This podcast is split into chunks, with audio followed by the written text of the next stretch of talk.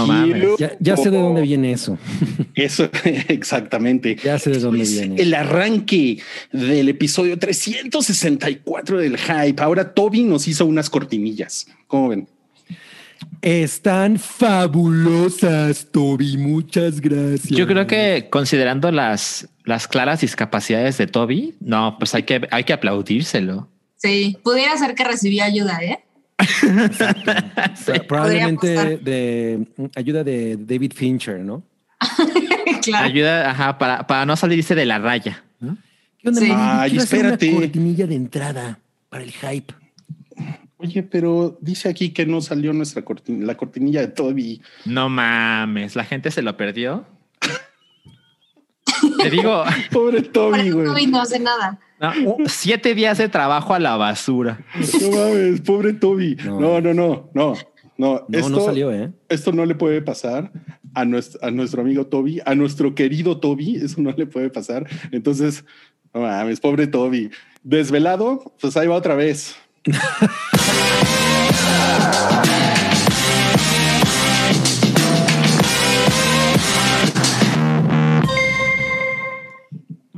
Mames. ¿Qué hubo? Ahora, ahora sí. Wow. Me, me sentí como en un programa de concurso, como de TV, como de TV Azteca. Sí, está cabrón. es que, pues sí, miren, gracias a sus superchats, gracias a los, los, pues los, los dineritos, los dolaritos que nos suelta usted en Patreon, eh, Toby lo pudimos meter a un curso de edición de video. Sí. eh, y, y nos pudo hacer una cortinilla para empezar el hype. Qué- qué Ah, bueno, ¿no? pensé que la había hecho Zack Snyder. No, pues no. O sea, el sueño de Toby es irse a trabajar con Zack Snyder. No, bueno, si, si Zack Snyder hiciera esto, sería en cámara lenta y el logo del hype sería blanco y negro. y Sería negro, oscuro. Exacto, Sería- exacto, exacto. Sería una cosa muy, muy, muy Y oscura. habría mucha sangre. Claro. Y bienvenidos amigos al episodio 364 del, del show del hype. Eh, yo el día de hoy tengo pelos de pervertido. Yo soy Rui, pelos de pervertido. Wow, sí, es cierto. Sí, sí, sí se ve. Sí, ¿eh? Y luego sacando la lengua. Y también está por acá la personalidad de Salchi, el mamador. Eh, Mamator en- en francés. supongo, Supongo que me lo he ganado. Eh, la verdad es que no ha sido mi intención, pero pues si el mundo así me va a conocer, pues, pues adelante. Pues sí. Y pues una invitada especial y prácticamente ya miembro del staff, Breaking Sam. Wow. ¿Cómo están? Muy bien. Bien, ¿y ¿y tú? ¿Cómo estás. Sam? Igual despeinada, pero e- es, No, lo de tú hoy. Siempre, tú siempre nos manejas el grooming. Aquí solo se peina Cabri, ¿no? Sí, sí, de hecho. Yo, yo Y más me el cabello. Y, bueno, ajá, bueno, sí, a lo que me refiero de los de hoy, pero Sí, por sí, supuesto, Noodle, Noodle se peina más todavía. ¿Tienes, Se hace, tienes, se hace la trenza. ¿Tienes como que un maquillaje distinto hoy, Sam? ¿O no, o no tienes maquillaje? Más bien no, no hice mucho por mis ojos, mira. Se ven chiquitos. Ok, ok. Se ven muy petit. Y eh, por supuesto, como todos los jueves, está el día de hoy, André.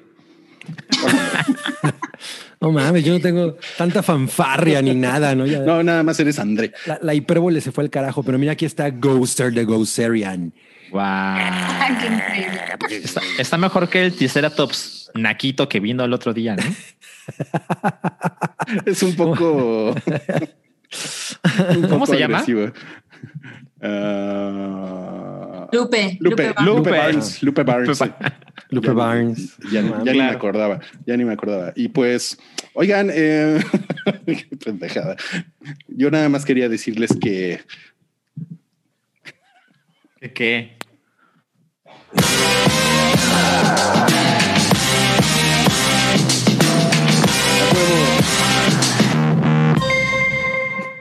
Eh, No, Tengo la impresión de que este va a ser un recurso sobreexplotado. Sí, ¿eh? Pues es que como nos costó cuatro millones de dólares, pues no mames. Repítelo. Se, se la encargamos a Corridor Crew, ¿no? Qué cosa más chingona. Ya tenemos superchats, amigos, efectivamente, porque este podcast está vitaminado con superchats. Usted puede dejar por ahí un dinerito para el hype. Si quieren, puede dejar un dinerito, eh, mu- eh, mucho dinerito, puede dejar también poco dinerito, pero tenemos algo muy importante que decirle a usted, amigo, que tenemos la promoción, le manejamos el día de hoy la segunda promoción, la segunda rifa de seischelas.com. Ajá. Que el, el- el- el pretexto, ya, ya ven ustedes cómo son los mercadólogos. El pretexto es el Super Bowl y también el 14 de febrero, ¿no? Eh, Claro. Pero estam- estamos autorizados a decir sub- eh, Turbo Bowl. no, es la super final, como puso, como pusieron en los anuncios de caliente. No sé si les han salido por No ahí. lo he visto. No, lo vi. No, le pusieron la final de la super final. Mega Pero pues, platote. Tú eres pelos de pervertido, entonces todo el tiempo te sale comerciales de caliente, ¿no? Exacto, porque vivo caliente. Y mm, la, la- la promoción, recuerden que son cinco cervezas zorra y una cerveza amiga que usted se puede llevar en la rifa que vamos a hacer al final de este episodio. Si usted nos deja un mínimo de 50 pesito y nos pone, ¿qué? ¿Qué van a poner en el super chat? Eh, yo, creo, yo creo que estaría bueno que pusieran cualquier mensaje, ¿no? Para que aprovechen, pero que pongan el hashtag de seis chelas. ¿Cuál es el hashtag? chelas. de seis Hashtag chelas? seis Así nada más, chelas. hashtag, Hashtag seis chelas. Ah, ok, ok. Hashtag. Entonces aprovechen para decirnos lo que quieran, pero con el hashtag están participando. Exacto. Promoción Exacto. sota.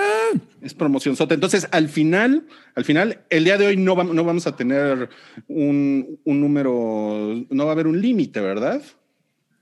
No es hay que. Salchi, Sal- Salchi está en contra de que le pongamos un límite al, al- al número de personas que, puede- que pueden participar en esto, porque Mm. Salchi, porque Salchi el mamador, ¿no? Pero bueno, ok, no va a haber límite el día de hoy. Si usted quiere participar en la rifa de este six pack, que tiene un precio en tiendas de 9,500 pesos, y solamente les Publicidad engañosa. No mames. engañosa, cabrón. Y usted solamente le estamos viendo un mínimo de 50 pesos, puede participar en esta rifa. Le vamos a dar un número y al final, pues vamos a hacer una, una, una ruleta. Ya me dijeron que yo no le meto emoción, entonces le voy a pedir a Cabri que al final él haga, pues, eh, esto- Lo que viene siendo la los- ruleta. Ajá, todo esto de los papelitos. Uy, no mames, voy a, voy a salir bien acá. Ujú, exacto. Con un sombrero de copa. Con un sombrero Una de copa. capa, por favor. Una capa, sí, a huevo. cinco, cinco zorras y una amiga. Entonces, ahí lo tienen, ahí lo tienen ya. Ese es el mensaje. Oh, oh. ¿Qué pasó? ¿Qué pasó? Oye, ya nos dijeron que la cortinilla está súper fuerte, que se siente como la de THX. Vaya huevo, ese era, ese era el chiste. El chiste Ya. era que se les revolvieran las tripas. Yo también estuve hacía dos segundos de, ay, güey, qué Es, la intención del artista. Me Se- encanta. sentí que se me metió Godzilla por el oído. Wow. Ok, le vamos a pasar ese comentario a Toby para que le baje de huevos la O le suba vez. más. O, o que, le- o que le suba Te puede más, ser. Ya me están preguntando que con quién voy en el, en el Super Bowl. Yo en el Super Bowl le voy a El Le voy al le voy al fútbol. Le voy al juego. No le voy mames. le voy al deporte. Eres un tibio. Sí, pues sí. Oiga, ¿Eres pero, pero les puedo decir algo. Yo, yo tengo un, un- una duda muy genuina. O sea, gran parte del interés del Super Bowl, que, que siento que hace que gente que no le importa el juego y demás le entre, pues es, pues, o sea, ya sabes, comer mal y beber cerveza y pasarla chingón, pero están A, los comerciales y. B, los trailers. ¿Qué va a pasar este año? O sea, ¿va a haber trailers? ¿Va a haber trailer de Black Widow cuando no hay que sí cines? va a haber trailers. Yo- Pero, pero hay muchas cosas de streaming, ¿no? Que sí puede Sí, ser. Ah, yo creo exacto. que sí, sí están Más preparando. bien va por ahí, ¿no? Cosas de streaming. Ay, pero esas, Hay, hay cosas que nos pueden emocionar. pero esa clase de cosas no son como material de Super Bowl. Pues ser yo en creo que el de, pandemia, sí. a lo mejor el de Mis Reyes contra Godines 2, ese sí. No, bueno, imagínate la, la reacción de Rui. De Rui, güey. No, no, no, güey. ¿No? Imagínate. hablando de, no mames, el tráiler de Mis Reyes contra Godines. Imagínate, le Rui. marcaría a Rui en el momento. que te dicen Cindy la Regia 2 está disponible terminando el Super Bowl. No, bueno. Ay, esa caballona. Pero bueno, también me gustan chaparritas, ¿eh? tengo, tengo que decirlo. No mames, te gustan todas. Ey, tranquilo, tranquilo. Como a Pedrito Fernández. sí, Cha- sí, sí. chap- chaparritas como, Sar- como Salma Hayek como, o chaparritas el naranjo. Salma Hayek es chaparrita. Sí, Sí. Ey, mide unos 52. Wow. o mi 57. salmita, mi salmita. Oigan, vam- vamos a comenzar con esto. Quiero preguntarle a Sam si esto, si esto es real. O sea, o sea, esto es canon. Sí, eh, justo ahora que me aventé otra vez la- las películas, es, es un es un flashback. Y sí dije, ah, no, ah, no le calcularon ahí cuando hicieron Animales Fantásticos. Wow. Sí, no, No. Más o menos así nos vamos a ver todos después de 11 años de pandemia. Sí, no mames. Pues Totalmente. Dumbledore se metía cristal, ¿no? pero además fabricado por él mismo, probablemente. Cristal mágico. Sí. No, no mames, qué chingón. Ok, No, bueno, qué pues madrazo. sí, quería, quería confirmarlo con, con, con Sammy Wami, pues que sí, pues que sí está cabrón, está cabrón, pues que se la pasó mal, ¿no? El señor Dumbledore. Así es. Eh, Es, sí, es el estrés de dirigir un colegio como Howard's. Claro. Pues sí, de hecho, me, me imagino que debe de ser algo, algo complicado. ¿no? Sí, pues me imagino de los problemas, ¿no? Así, no, pues es que un niño se puso una capa mágica y se metió al baño de las niñas. Debe ser muy complicado. Ojalá esos fueran sus problemas. Sí, exacto. Ojalá. Ojalá. se- Sí. No, alguien se intoxicó con veneno de alacrán. Vamos a pasar a nuestra primera sección del día de hoy y Toby nos hizo una cortinilla. Hay cortinillas de cada cosa.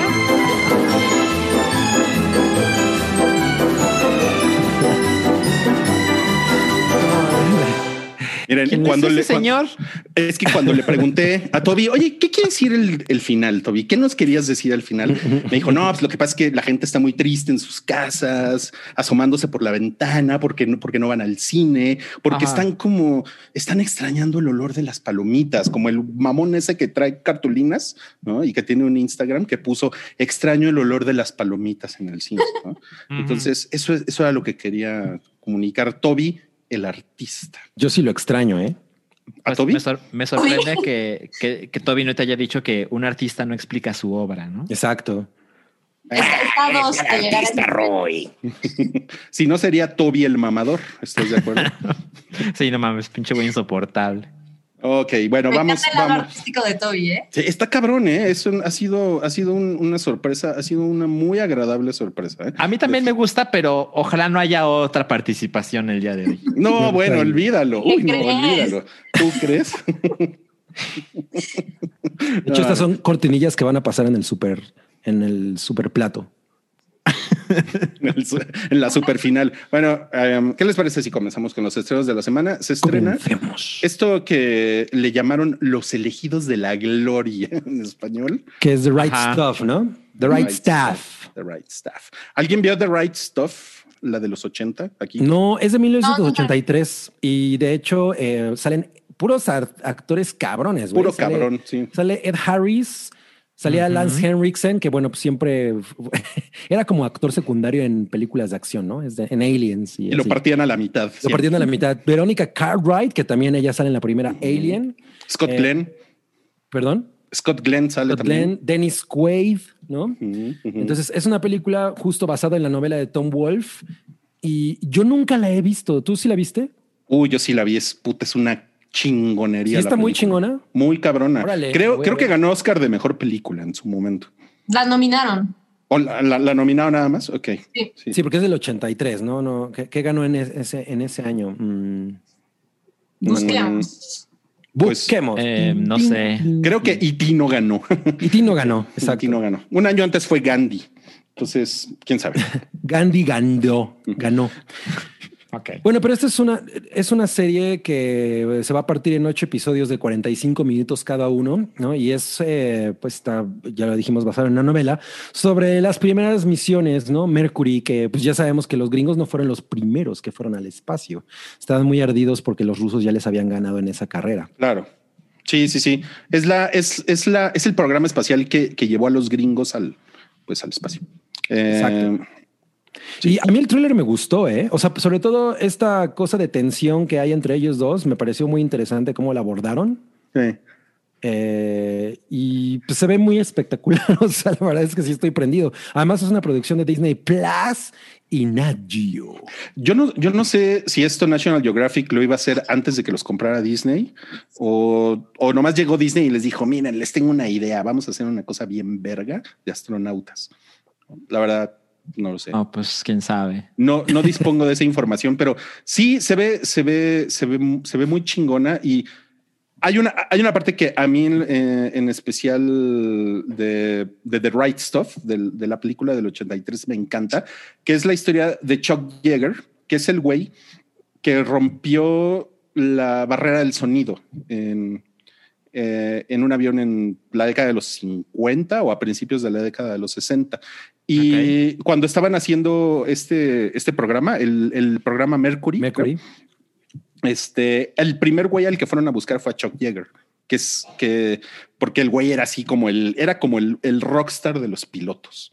¿no? Y, Sí, pues sí, mames. y el güey, y, y el güey le dijeron es que vamos a mandar güeyes al espacio y después vamos a ir a la luna y la chingada.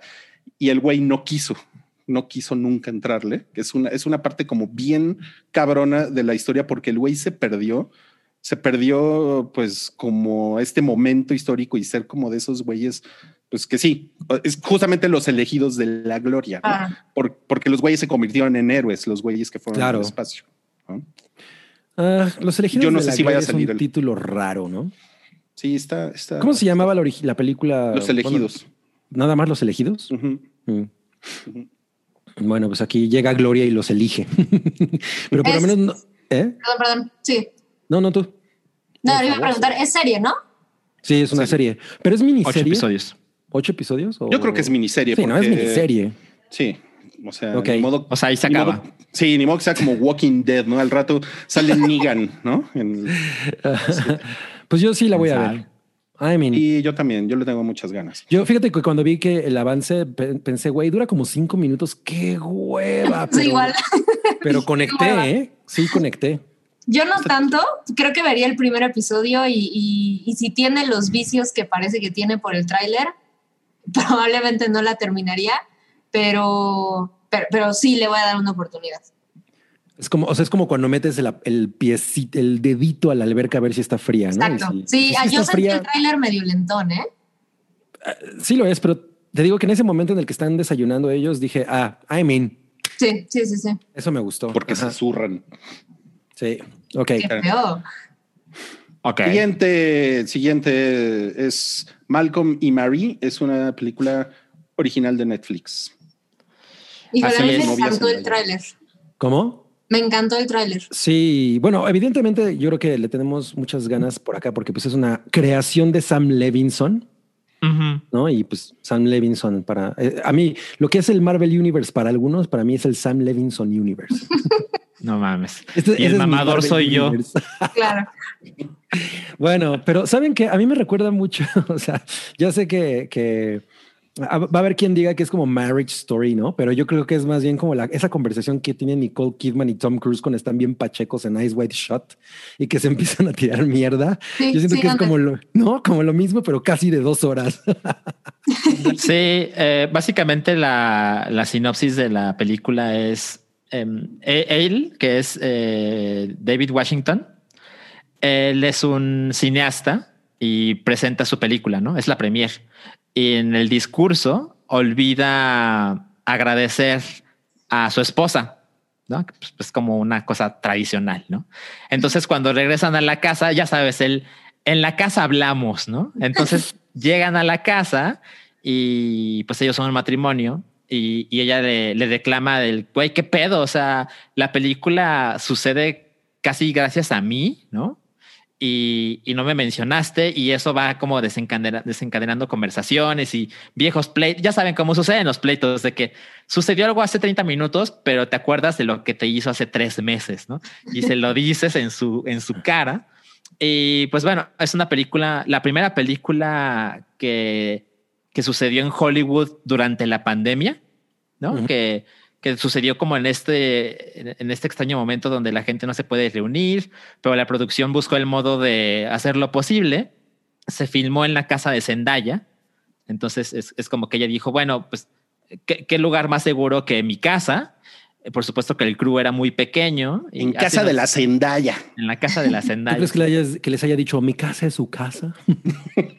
por supuesto que sí. Eh, hace unos días vi una entrevista de Zendaya con Stephen Colbert y ella como que profundizó en cómo sucedió esta producción. Y lo que dice es, bueno, eh, pues no contratamos a mucha gente, ¿no? Eh, básicamente yo fui mi estilista, entonces yo decidía, yo usaba mi ropa, ¿no? Es, es, como vestía mi personaje con mi ropa, con mis zapatos, yo me peinaba, yo me maquillaba y, y dice que filmaron la película en secuencia porque no, no pueden contratar a alguien que es el responsable de, bueno, esta escena sucede después de tal cosa. De la entonces, continuidad. Ajá, tú pero, tienes que quitar los aretes sí. y ajá, ¿no? Una claquetita, ¿no? Sí, exacto. Pero, pero sí, seguro Fernando Sariñana lo hace. Porque no mames, güey. hace todo. Toby, Toby les hubiera ayudado de a gratis con cubrebocas. y con sus cortinillas. No, imagínate cómo hubiera quedado eso. Y la película la, la, la pagó Sam Levinson, costó 2.5 millones de dólares. Y la verdad es que cuando, cuando vi el proyecto y vi el sucedieron dos cosas. A, me interesé. Y dos, la verdad, es, esto, pues a lo mejor hay personas que se van a ofender, pero a mí me pareció muy curioso que pusieran a ella, a Zendaya, de esposa de él, porque ante mis ojos, Zendaya es demasiado joven, pero sí. le googleé y tiene 24 años. Entonces. Ya está en edad de casarse, ¿no? Pues sí, totalmente. Pero, pero sí, ante mis ojos es la, la, la, la morrilla de Spider-Man. La morrilla, ajá, y la de euforia, ¿no? Entonces, este, pero bueno, no, no hay nada ahí fuera de control. Eh, el, el, protagonista tenía 36 años, ella tiene 24, entonces no me parece que ya nada así como muy extraño. Y la verdad es que las reseñas han sido terribles. Sí, ¿eh? eh sí, la película se estrena mañana y tenía como 58% en Rotten Tomatoes, algo así. Pues yo sigo es terrible, ¿eh? pero, pero para el proyecto que se esperaba, sí. A mí, me, no sé, a mí, desde que empezó el proyecto, a mí el cast me parecía raro, justo la, la edad de Zendaya era como de, ah, y por alguna razón la gente le empezó a comparar, antes de que supiéramos más, con A Marriage Story. Y, mm. y, y, como que se me hacía extraño, ¿no? Era como de, no creo que eso funcione, pero el trailer a mí sí me terminó de interesar. Ahora sí tengo el tema, sí he leído reseñas, que es, ¿por qué le está yendo tan mal? A mí el trailer me interesó muchísimo. Pues uno tiene que hacerse a la idea, ¿no? También, también me recordó un poco a, justo que hablábamos en Rusty Musty de Who's Afraid of Virginia Woolf. Claro. Es uh -huh. una misma, una dinámica muy similar, un matrimonio que se enfrenta y se dicen cosas terribles, más o menos bajo una misma situación y es en blanco y negro, ¿no? Entonces es como también una referencia inmediata. Pero bueno, ya la estaremos viendo. De acuerdo. Sí, yo la voy a ver. Aquí le van a poner Malcolm, Malcolm el de Mary. o Malcolm el de Mary. El de Mary.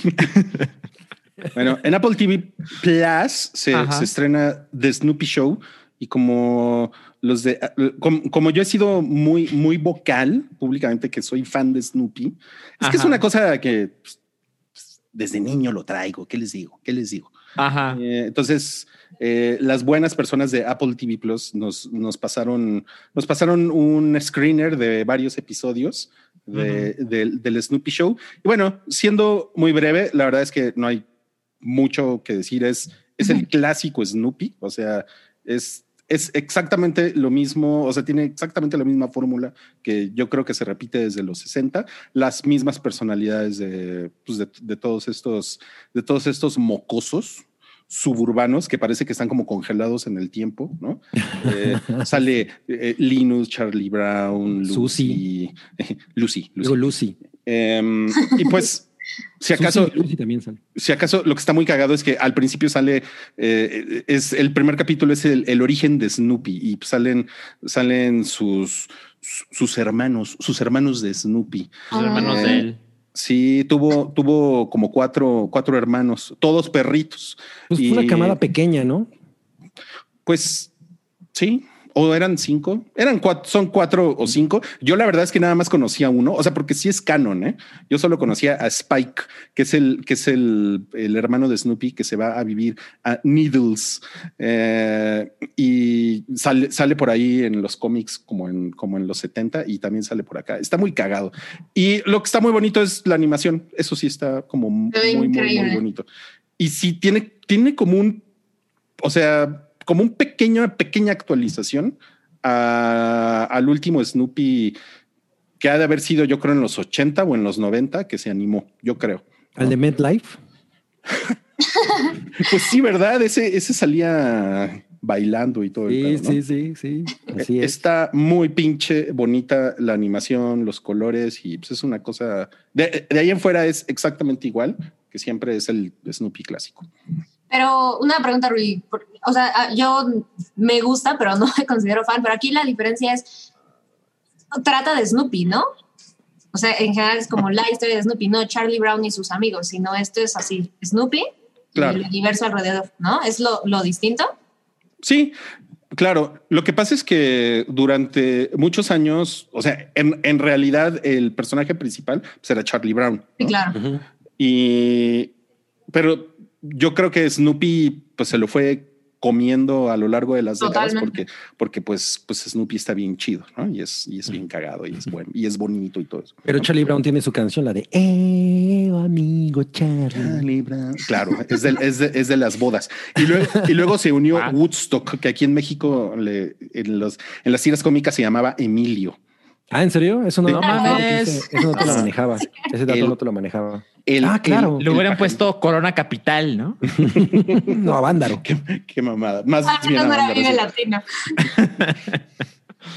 Pero sí, efectivamente está mucho más centrado en Snoopy, que pues es el güey que, o sea, la, o sea, digamos que toda esta franquicia se llama Peanuts, ¿no? Sí, sí. Eh, que aquí otro, otro fun fact de viejito en los periódicos se llamaba Rabanito. Rabanito. Pero pues sí, está, está cagado que se trate de Snoopy. ¿no? Bueno, y ya, esto, todo esto que hemos visto hasta ahorita va a estar disponible mañana en servicios de streaming. Y también este fin de semana aparece esta, es una, es una, es una película, ¿no? Sí, es una película de, con Owen Wilson y Salma Hayek, que, híjole, yo Salma Hayek, me, me, o sea, ella me cae bien y es una persona que respeto y, y o sea, en realidad me, cae muy bien, pero es terrible actriz. Es bien muy cabrón. Ajá, y cualquier cosa que toca es como de broma. Entonces, es este, y esto se siente que es un drama, ¿no? Es un drama como, como de ciencia ficción, de alguna manera. Eh, me parece como un episodio de alguna manera de, no sé, de Twilight Zone, algo así. Mm. Y se llama Bliss, ¿no? Y se supone que Owen Wilson pues es un güey que es medianamente exitoso, pero de pronto fracasa en el matrimonio y fracasa en su carrera. Y por alguna razón se topa con Salma Hayek, que resulta que vive en la calle. Pero no entiendo cómo, porque siento que el tráiler no lo deja claro. Ella le muestra como la Matrix, ¿no? Como que el, que el mundo en realidad es una simulación o lo hace creer que el mundo es una simulación y lo que vemos como espectadores es justamente como esta eh, pues dualidad, ¿no? En la que él de alguna manera, bueno, él está viviendo el mundo real y todos sus amigos le dicen, hey, güey, pero pues date cuenta, ¿no?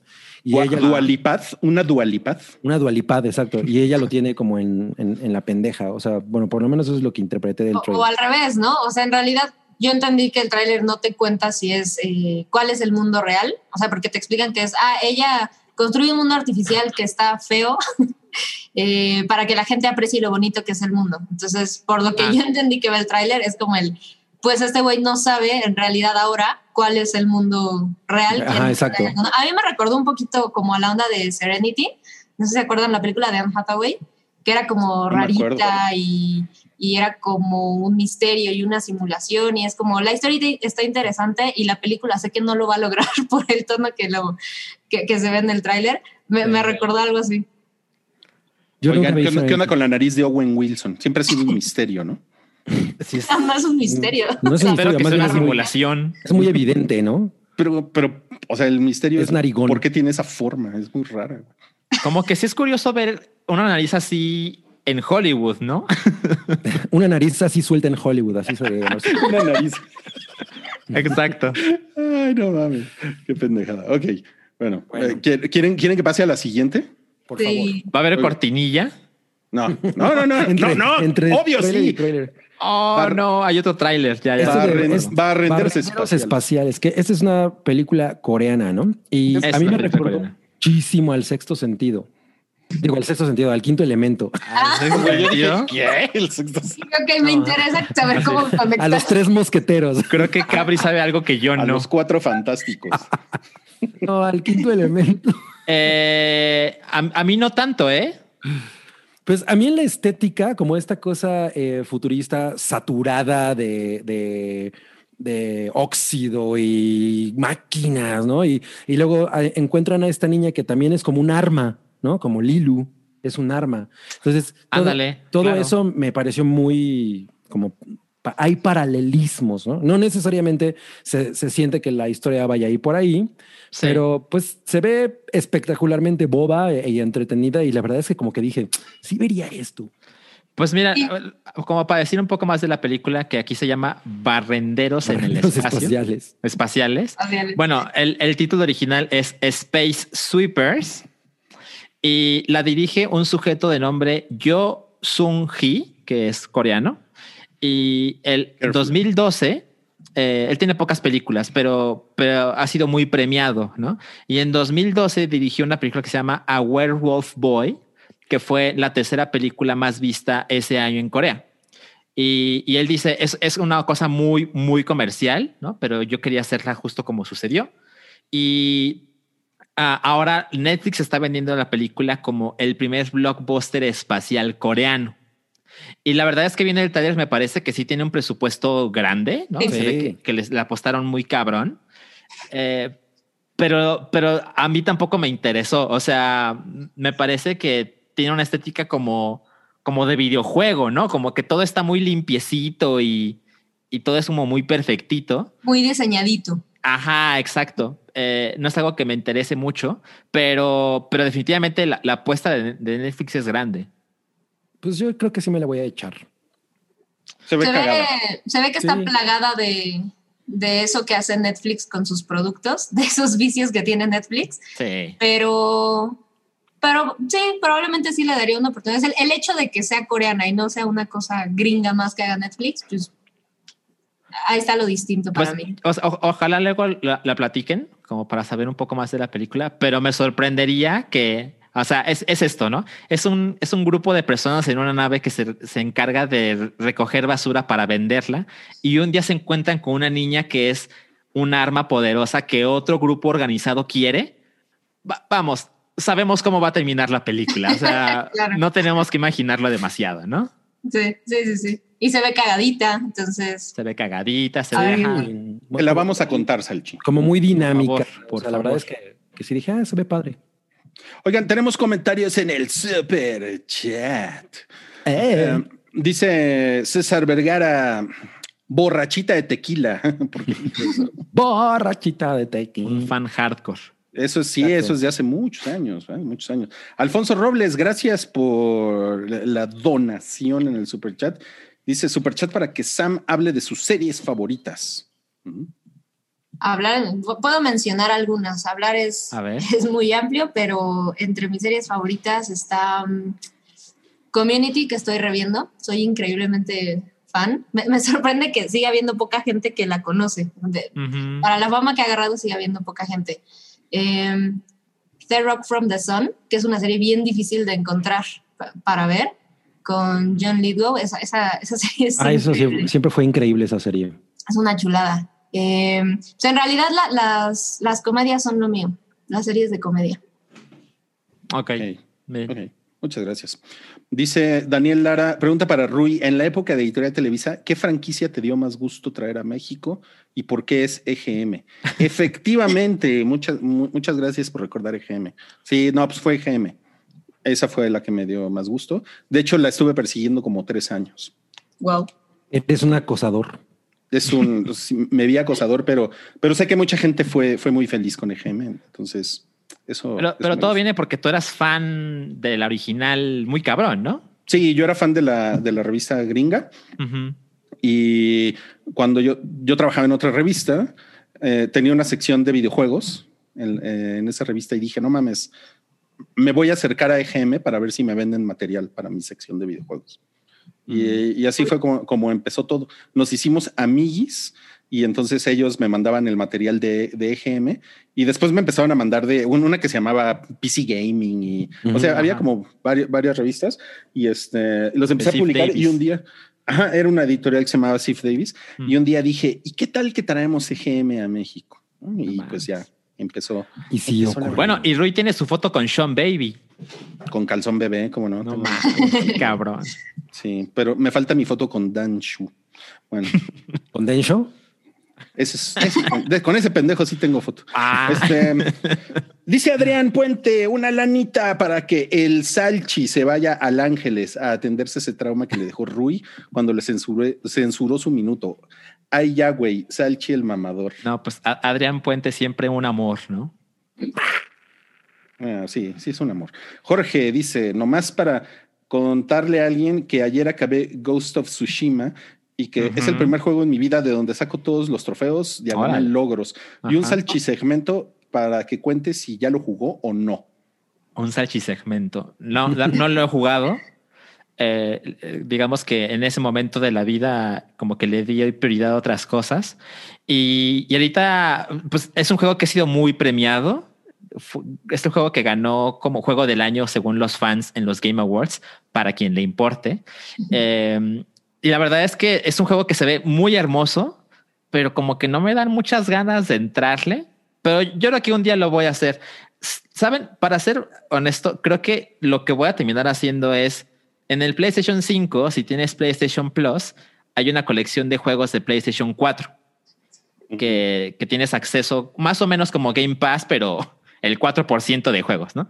Entonces yo soy seguro de que van a poner Ghost of Tsushima en el PlayStation 5 en esta colección. Entonces, cuando tenga mi Play 5, ahí yo creo que es cuando le voy a entrar.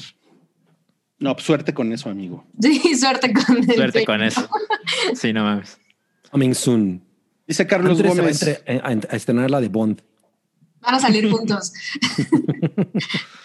Dice, dice Carlos Gómez. eh, un saludo a mi crew favorito. Pregunta: ¿cuándo veremos a Sam en un café Siwis? Cuando me digan. Pues miren, la verdad es que tenemos pensado algo, algo mejor para Sam. Algo mejor que- que- Si no saben de mí, mames. Siempre, siempre pensando mal, siempre pensando mal. Órale, ya nos pusieron, hagan el hype contra token. Ah, que les ponemos una en lo que Una quieran. En ¿Una putiza en videojuegos, en, básquetbol. En videojuegos, no mames. Les ponemos Sí, una putiza. En Ustedes- Yo, básquetbol, yo les gano a todos en Soul Calibur. en, en dominó, en, Ok, en domino. en tomar referencias- tequila de Hidalgo. En, en referencias a Rabanitos, seguro el hype ganaría. Ah, les ponemos una putiza. en ser vacunado antes que los demás, el hype ganaría también. Pero tú, ¿tú qué harías, Salchi? ¿Con quién jugarías? Eh, pues como, como el Chicharito en el Manchester, Manchester United y Chivas, ¿no? Un, un tiempo con, con cada equipo. Increíble respuesta. Ah, sí, está muy cabrón. Y es hora de una nueva cortinilla, porque es una nueva. No, bueno, no es nueva, pero es otra sección. No mames. A ver. La sección se llama.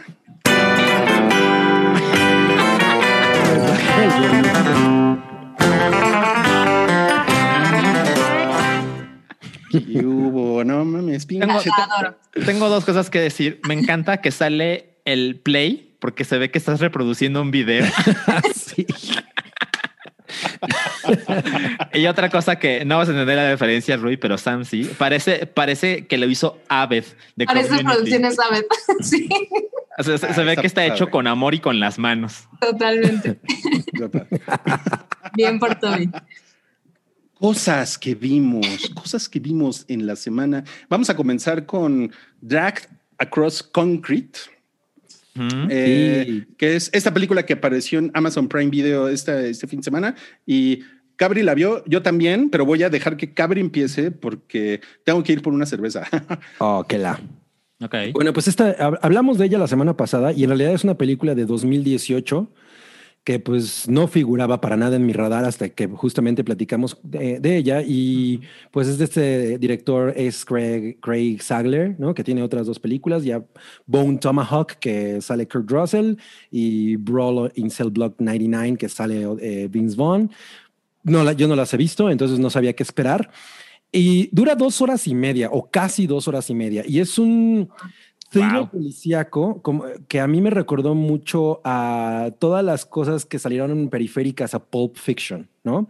De alguna manera es como una película policíaca como muy pulpy, ¿no? Y tomas así los encuadres estáticos, conversaciones largas, eh, personajes que tienen características como muy, muy, muy particulares. Por ejemplo, el personaje de Vince Vaughn, cada vez que, que tiene, eh, que, que está como furioso, o que, que- que está como incómodo, dice anchoas, ¿no? Entonces, son personajes como muy, muy, muy peculiares. Y pues es sobre estos dos policías. Lo, lo que leímos la vez pasada, lo que hablamos de, en, en la reseña, en realidad siento que no retrata muy bien la vibra de la película Ok. dos policías que no necesariamente son corruptos, pero los agarran, eh, pues ejerciendo crueldad excesiva con una persona, con un tipo latino al que arrestan y así empieza la película. Y es esa es la razón por la que lo suspenden.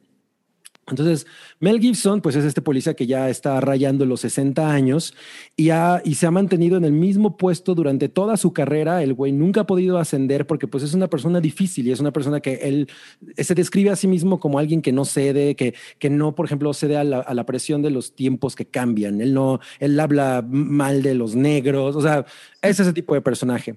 Entonces, cuando lo suspenden, que se van a quedar tres semanas sin, sin pago, él decide tomar una decisión porque pues su esposa, que también es una ex policía que tiene eh, problemas de salud y su hija viven en un barrio peligroso. Entonces él dice, güey, estoy en, en el límite de mi vida, no he hecho nada, mi familia está viviendo del carajo, tengo que, tengo que hacer algo drástico. Y lo que hace es tratar de extorsionar a unos criminales. ¿no? Entonces le, le- dice al personaje de Vince Vaughn, pues únete, únete, ¿te unes a esto o, no? Y los dos acaban haciéndolo. Sin embargo, ellos no saben lo que estos eh, criminales, cuál es el plan de estos criminales. Ellos van eh, por una, por una cosa de información que Mel Gibson obtiene, ellos van eh, y, los, y los espían, hacen un stakeout, ¿no?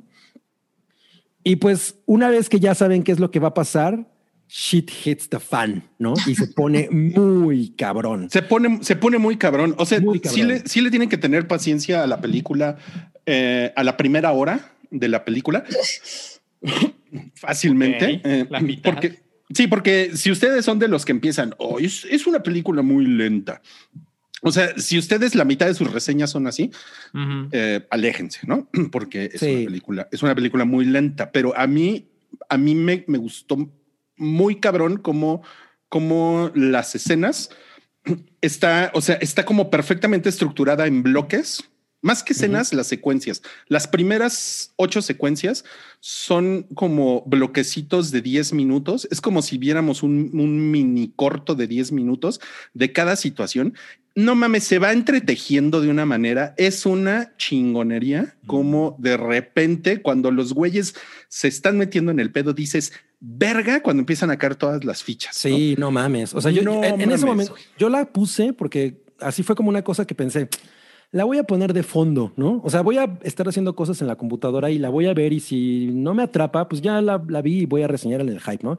Cuando vi que duraba dos horas y media, dije, no mames, ok, bueno, me voy a... Me voy a meter en... ¿Era esto o ver la de los asteroides? Entonces, decidí ver esto. Ah, ya. Greenland. Ajá. Ajá. Sí. Pero Güey, son, acá- pero acabé- son pedazos de cometa. bueno, la de los pedazos de cometa. La Ajá. que no es Deep Impact, que sale Gabriel Soto. Eh, y, y, güey, acabé muy fascinado. O sea, acabé ab- absolutamente absorto en ella. Y Eh, es, es- es el tipo, tiene, tiene secuencias que son muy violentas. No estaba esperando eso. Hay secuencias como Ujú. incluso gore, que yo dije, órale, eso está como un poco incómodo, ¿no?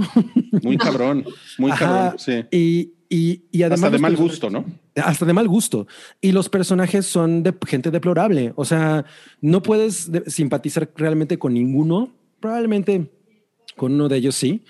Pero, pero definitivamente creo que es una cosa que sí, justo como dice Ruiz, si le tienes paciencia, el, el, el, el payoff, o sea, la- el resultado es muy, muy chingón. Y Es algo de, de- de una cosa policíaca cruda que medio raya en la comedia, pero en realidad es mucho más eh, violenta, ¿no? Y, y, y- y sí es más suspenso. Yo, yo creo que sí está bastante chingona y quiero ver las demás cosas que hizo este cabrón, porque la neta es que sí, sí, sí quedé muy intrigado. Miren, yo, Hizo yo, La yo- Pasión de Cristo. El patriota. Miren, yo, yo por ejemplo, me, me- me he hecho esta mala maña de ver las películas en partes, ¿no? así como No. "Ay, veo una parte hoy, veo-". esta no, esta no, no la pude dejar de ver. Eres como Michael Scott. Sí. Esta no la pude, o sea, no dije, no mames, tengo que acabarla, tengo que acabarla hoy, ¿no? O sea, me le eché de una sentada porque sí estaba yo muy intrigado con qué chingados iba a pasar.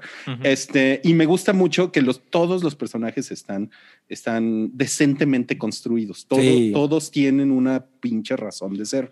¿no? Y, Ok. Y es el tipo de película que, por ejemplo, de pronto te, te presenta personajes en medio, ¿no? Que yo siento que hay mucha, hay gente que le caga eso, ¿no? O sea, ya llevas una hora y cuarto de la película y de Y pronto hay dices, ¿esto nuevo. qué?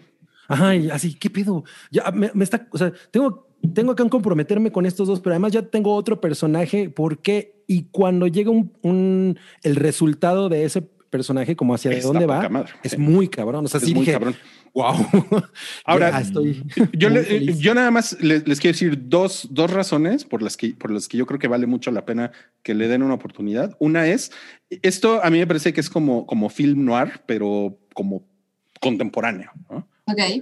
Eso, eso es una cosa, o sea, tiene muchos, muchos, muchos elementos como estos policías, como, como que son medio losers y que, y que están como, este, como que de alguna manera eh, son como reliquias ya los, los güeyes, porque realmente, o sea, ellos están como afuera de su tiempo. Incluso el personaje de, Mel Gibson, yo decía, ¿qué pedo? ¿Por qué el güey trae un personaje, trae un celular de esos de, de, Sí, de tapita, almejita. güey? Motorola. de Órale. almejita, ¿no? Ajá. Y, y yo en un momento pensé, pues a lo mejor la película es en el 2005 o una cosa así, pero no, realmente eso, ese es uno de los detalles de la película que te habla de cómo es un güey que está com- completamente afuera de lo que está sucediendo en el mundo. Mm. Entonces, eh, poner él como policía, ponerle el pie en el cuello a un latino es, pues para él es normal, güey, ¿no? Sí, Claro. Claro, the way the cookie crumbles, ¿no? Ajá, después de lo que todo lo que acabamos de ver de lo, de lo que pasó el año pasado, ¿no? Entonces, eso, eso es una cosa mu- muy, muy, es como film noir, pero, pero actualizado. Eso me gusta un chingo. Y la otra cosa es que el director, que yo no lo conocía, eh, se ve que el cabrón es fan de los videojuegos. Ah, Eh, sí. Porque hay referencias a, a videojuegos, y, pero además, esta película sucede en, un, en una ciudad eh, ficticia Ajá. eh, y parece, parece como si hubieran hecho una adaptación de Grand Theft Auto. El Grand Theft Auto, sí, totalmente. Oh. Puta, entonces, como yo amo Grand Theft Auto, yo estaba así de, no mames, Sí. güey, esto, esto pa- parece también un homenaje a Grand Theft Auto, ¿no? Que Grand Theft Auto es como gaming noir de alguna manera, ¿no? Sí.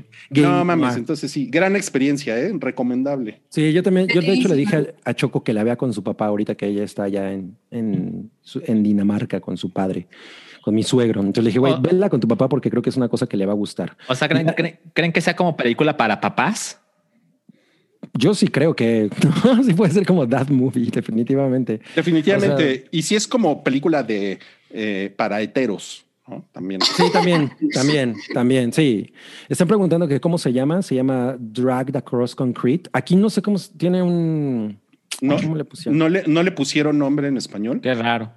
Qué Es como embarrado en el concreto, dragged across concrete. Concrete. Ajá, sí, Salen- miren, Está en más fácil. Prime. Yo, yo le encontré, puse Mel Gibson en Amazon Prime Video. Puse me apareció. racista en Amazon Prime Video. Yo, yo originalmente puse Dragged Under Concrete. Under. No me- y no me apareció. Y digo, no es Drag-. Drags Under Pressure. y me salió la de RuPaul. Claro. Vamos al Claro. siguiente comentario de la, de, de la semana que es es con Breaking Sam, que Ujú. vio la, la película de los asteroides, como, como dice Cabri, Ajá, eh, ella de sí. Greenland, y, y yo me voy a unir un poco también porque yo la vi. eh, Ok. por, Yeah. por desgracia. Entonces ¿La viste en voy a- partes? La vi en partes, sí, esa sí la vi en partes. ¿Sí? Ujú. Pero está, bueno, está larguita, ¿eh? Dura, dura poquito más de dos horas. sí está cabrón, No sí está cabrón. Pero Ok. por favor comienza, Sam, por favor. Bueno, pues es una película de Gerard Butler y, y pues eso puede decirles muchísimo sobre la película. Exacto. Eh, él es, eh, es un padre de familia. Desde la primera escena te muestran que hay algo raro con su dinámica familiar, ¿no? No, no Ujú. sabemos qué, pero pues hay algo ahí extraño. Y empieza muy rápido el tema de eh, todo el mundo está pendiente de este asteroide que, está, que va a pasar muy cerca de la Tierra Ujú. y, y la información ha estado fluyendo, ¿no? Por todos lados, como, como sucedería normalmente. Eh, el, el hijo de Gerard Butler es eh, como el personaje que más eh, saca el tema. Y, ah, híjole, no me acuerdo cómo se llama el, el asteroide, ¿no? ¿Te acuerdas, Rui? Pero bueno, No, hablan de... no, pero, pero sí, sí es un cometa, ¿no? Ay, no, ¿es cometa? Es un cometa, ¿no? ¿Qué, qué tal la tensión, eh? bueno, Bueno, es una chingadera que viene del espacio. Es un agujero negro. Ruiz Sagan, ¿no? Es, es- es un cometa. No, Ruiz no, no recuerdo, pero bueno, entonces es algo como muy normal, ¿no? La gente ha estado siguiendo la, la trayectoria y saben qué va a pasar y hasta se están pensando como en reunir para, pues para verlo cuando se acerque a la Tierra y de repente las cosas empiezan a, a salir de control y el personaje de Gerard Butler es elegido, sabemos que le llega una alerta justo cuando se supone que va a pasar más cerca de la Tierra, le llega una alerta a su celular como de, eh, hola, soy el presidente y tú y tu familia han sido elegidos para ser salvados, ¿no? Y entonces, ¿Y por qué pues de ahí ellos? en adelante, ¿manda? ¿Por qué Ah, ellos? Es, es- es parte del misterio de la película. Ah, ok, ok, de acuerdo. No sabemos. Son, son, porque ni siquiera sabemos realmente a qué se dedica él, ¿no? O sea, lo vemos en la escena principal que es como un arquitecto, Está- están en una obra Eh, sí, sí. ajá. Y es, podría decir que es de un alto perfil porque pues es como el jefe y ves que llega a la casa y su casa en los suburbios está preciosa, entonces es como el, Mm. es un arquitecto que gana bien, ¿no? Y, su- y su esposa es un, es un bombón porque es la, es la esposa de Deadpool. Ajá, es la, es la novia de Baccarin. Deadpool. Sí, esa mujer está muy espectacular. Ok, la esposa Está, de Deadpool. está increíble. O sea, con, Eh, e- con, ese, con ese trabajo, esa casa en los suburbios y esa esposa, pues obviamente le van a decir que se vaya, ¿no? Al refugio. Ahí viene el cometa. Sí. Ajá. Ponte buzo. Ah, sí, miren, nos está poniendo en el chat que sí, es un cometa que Cometa, se desmadra en el espacio. Ajá. Ok. Ok, gracias, sí, un cometa. Este, y, y en realidad es una película del fin del mundo porque en cuestión de segundos pasa de ser un evento que, que parecía ser inofensivo al esto va a tener eh, consecuencias catastróficas, nivel se va a acabar la humanidad, ¿no? Y entonces, pues tiene la ventaja dentro de todo lo pinche que puede estar la película porque es una película pinche, o sea, no puedo describirla de otra forma. Eh, tiene mucha acción. O sea, la verdad es que empieza muy rápido la acción. Tiene mucho el vicio de las cosas se van complicando de formas estupidísimas. E- Es, es Ay. increíble la- la- las estupideces que suceden para que las cosas se les vayan complicando. Ujú. Y, y en realidad es, es la, el viaje de él, su familia y, y, y los problemas que van enfrentando, porque pues por alguna razón es, eh, ya te elegimos, tu familia se va a salvar, a salvar, ¿no? Porque además vas a elevar tus posibilidades, pero pues esta madre podría acabar con el planeta, entonces solo vas a estar más seguro en ese búnker secreto en el que te vamos a llevar. Y por alguna razón no lo logran, entonces es esa carrera de, ok, ¿cómo le hacemos para intentar sobrevivir, no? Y las complicaciones que van teniendo eh, son, son risibles al punto de, así como no te explican qué hace él y por qué se ganó ese lugar, pues no te explicas muchas otras cosas del por qué sucedió esto y luego qué pasó esto y cómo se separan y esta es la razón por la que él no logra subir y todo es completamente incidental y, y ya, y tiene el caos eh, ocurrido en cinco minutos que, mira, en tiempos prepandemia te podría decir, es una exageración eh, lo bestia que se vuelve la gente tan rápido, ¿no? Ahorita eso es lo más creíble de la película. Ajá, pero, pero eso es como una, una de las cosas flacas de, de la película y que a mí, puta, a mí me empezó a desesperar mucho porque, o sea, por ejemplo, si tú vas con tus amigos a un, a un festival de música, bueno, antes de la pandemia, cuando había festivales de música, eh, pues no era tan complicado perderse, ¿no? Así que de repente no sé dónde están y los celulares no están agarrando. Y entonces de repente me desafané de mis amigos tantito y no los encontré en dos horas. Miren, ese es Lucho. Y, Ay, atención. Y, y, es, y entonces dices, estos güeyes, el desmadre en el que están, es el fin del mundo, es un cagadero de gente. Ajá. Y, y la, la, manera en la que se vuelve a reencontrar la familia es como de no mames, güey. O sea, no mames. Sí, si en es... el pinche superama es un pedo, güey. Luego, ¿no? sí, sí va, van dando sus explicaciones que tienes que comprártela porque no hay otra. Así como se les complican las cosas, de repente se solucionan y y pues tienes que comprarte que, que funciona de esa forma, ¿no? Uh -huh. a, a, mí me pareció constantemente que, que, la película, eh, son ellos dos realmente, él, la esposa, y con los problemas que pueden tener, y el hijo. Eh, bueno, salía en la foto, pero debe tener siete años, ¿no? Porque lo repiten varias veces. Entonces es un niño chiquito, pero la película constantemente te está, te está recordando como que una de las peores cosas que te podrían pasar en el fin del mundo es tener un hijo. O sea, está cañón cómo se les complican las cosas por, por ese tipo de, de situaciones. Porque las clases por Zoom y todo eso, ¿no? Sobre todo. Sí, no, es lo peor. Nos lo ha enseñado la realidad y la ficción. y esa, ¿tú crees que está un, un poco mejor o un poco peor que 2012? Híjole, no, está mucho peor, pero Duelo, disclaimer. Duelo a mí me gusta mucho, a mí me gusta mucho 2012. Es, es una película igual de pinche, pero, pero es, es, ¿sabes qué pasa? Creo que, creo que para mí es la diferencia entre muchas cosas y, y, y repito el, el que a mí me gustan algunas películas de Adam Sandler. la diferencia son las aspiraciones, porque 2012 no busca nada más, ¿no? Es, uh -huh. Se está desmadrando el mundo tiene muchos tintes de comedia y la película es estúpida y en ningún momento busca nada más. Claro. Esta otra, por ejemplo, creo que algo que está bastante chafa, además de todo lo demás, es que es un drama. Y, Ay, y, sí. y, explotan mucho el drama familiar y las situaciones y es esa onda de Walking Dead, ¿no? Que es el mundo se está acabando y lo más importante aparentemente ahorita es pues los problemas que pueden tener los personajes o, o la gente cómo se comporta. Eh, no, 2012 definitivamente es, es superior en ese sentido porque no tiene más aspiraciones. ¿Puedo, puedo, puedo darles un, un, un, un, pequeño spoiler? Porque sé que no lo van a ver, ¿sí? Completamente. Es mínimo. Chiquitito. Creo que nadie se, bueno, quién sabe, a lo mejor hay gente que sí se ofende. Yo no. Gerard Butler dice, This is the end of the world. Eres Gerard, Gerard Butler, el güey de 300. Y tu esposa es Morena Baccarini, que está así turbo guapa, ¿no? Ajá. Ah, le pones el cuerno. Y eso. Ah, bueno, pues. Y ese es el drama, y ese es el drama de la película así de. Mm, no mames, Roy, pero. ¿Por qué, están hablando, ¿Por qué están hablando de esto si se está acabando el mundo? Claro. Que, que bueno, te digo, juega, juega, con esa situación de nadie se lo espera, les agarra como. Les agarra a mitad de, de la fiesta de cumpleaños del niño, además. Entonces tienen mm. a los vecinos invitados en la casa y todo. O sea, trata de venderte la, la idea de que todo pasa increíblemente rápido y, y, pues el mundo se vuelve loco porque nadie puede hacer nada en el tiempo que resta y aunque tuvieran oportunidad, pues ya empiezan a admitir a nivel mundial esto se va a acabar, ¿no?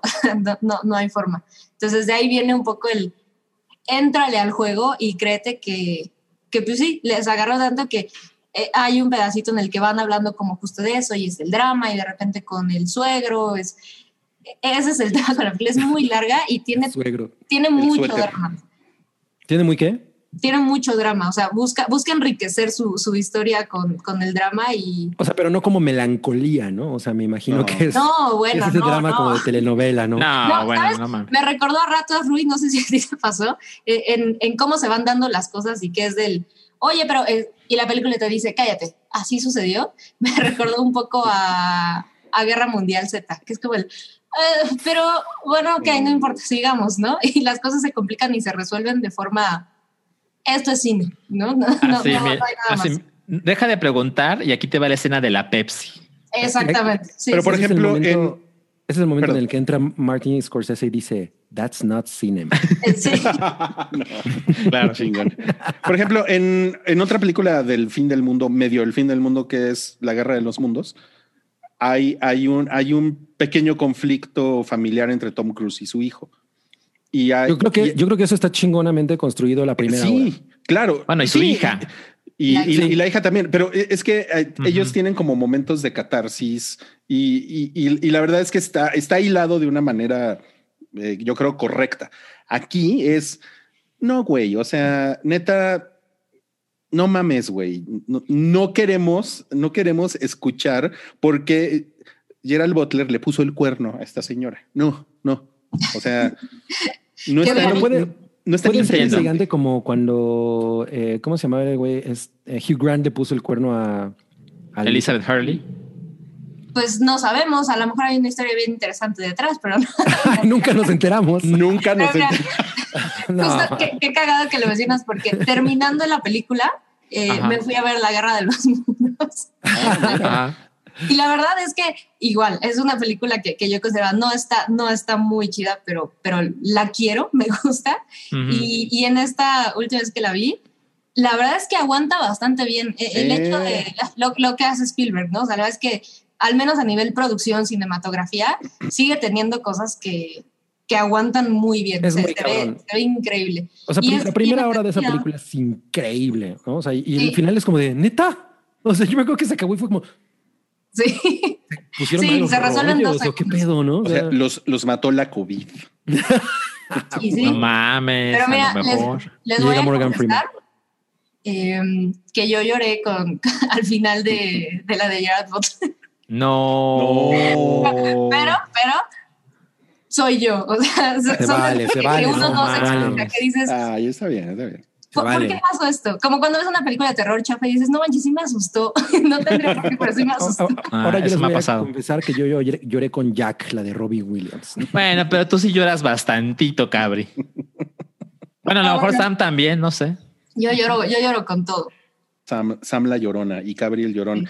Bueno, vamos a pasar a la, a la siguiente comentirreseña. Ahora es Salchi, el turno de Salchi, que nos va a platicar de algo que se llama Live, no, Time. Time. Y Time. fíjate, Eh, estoy, estoy pensando en revistas porque Life. Live también es una revista. Se llama Semanario del Insólito. No, pues traigo la reseña de la nueva Time, ¿no? No, muy buena, ¿eh? Muy buena. Este, pues es, es, es, es una reseña complicada. Miren, es un documental que salió el año pasado de un director llamado Garrett Bradley, que fue una sensación en Sundance y de repente se empezaron a pelear por, por quién conseguía los derechos y, y a mí algo que me gusta mucho de Amazon Prime Video es que sí tiene sus producciones originales, que creo que la gran mayoría son, puedes hacer como que no existen, pero pues con el dinero que tiene Amazon, pues de repente dicen, bueno, pues yo pagué más que los demás, entonces Ah. tengo esta cosa eh, codiciada en mi plataforma, ¿no? Entonces es algo que yo le he sacado provecho.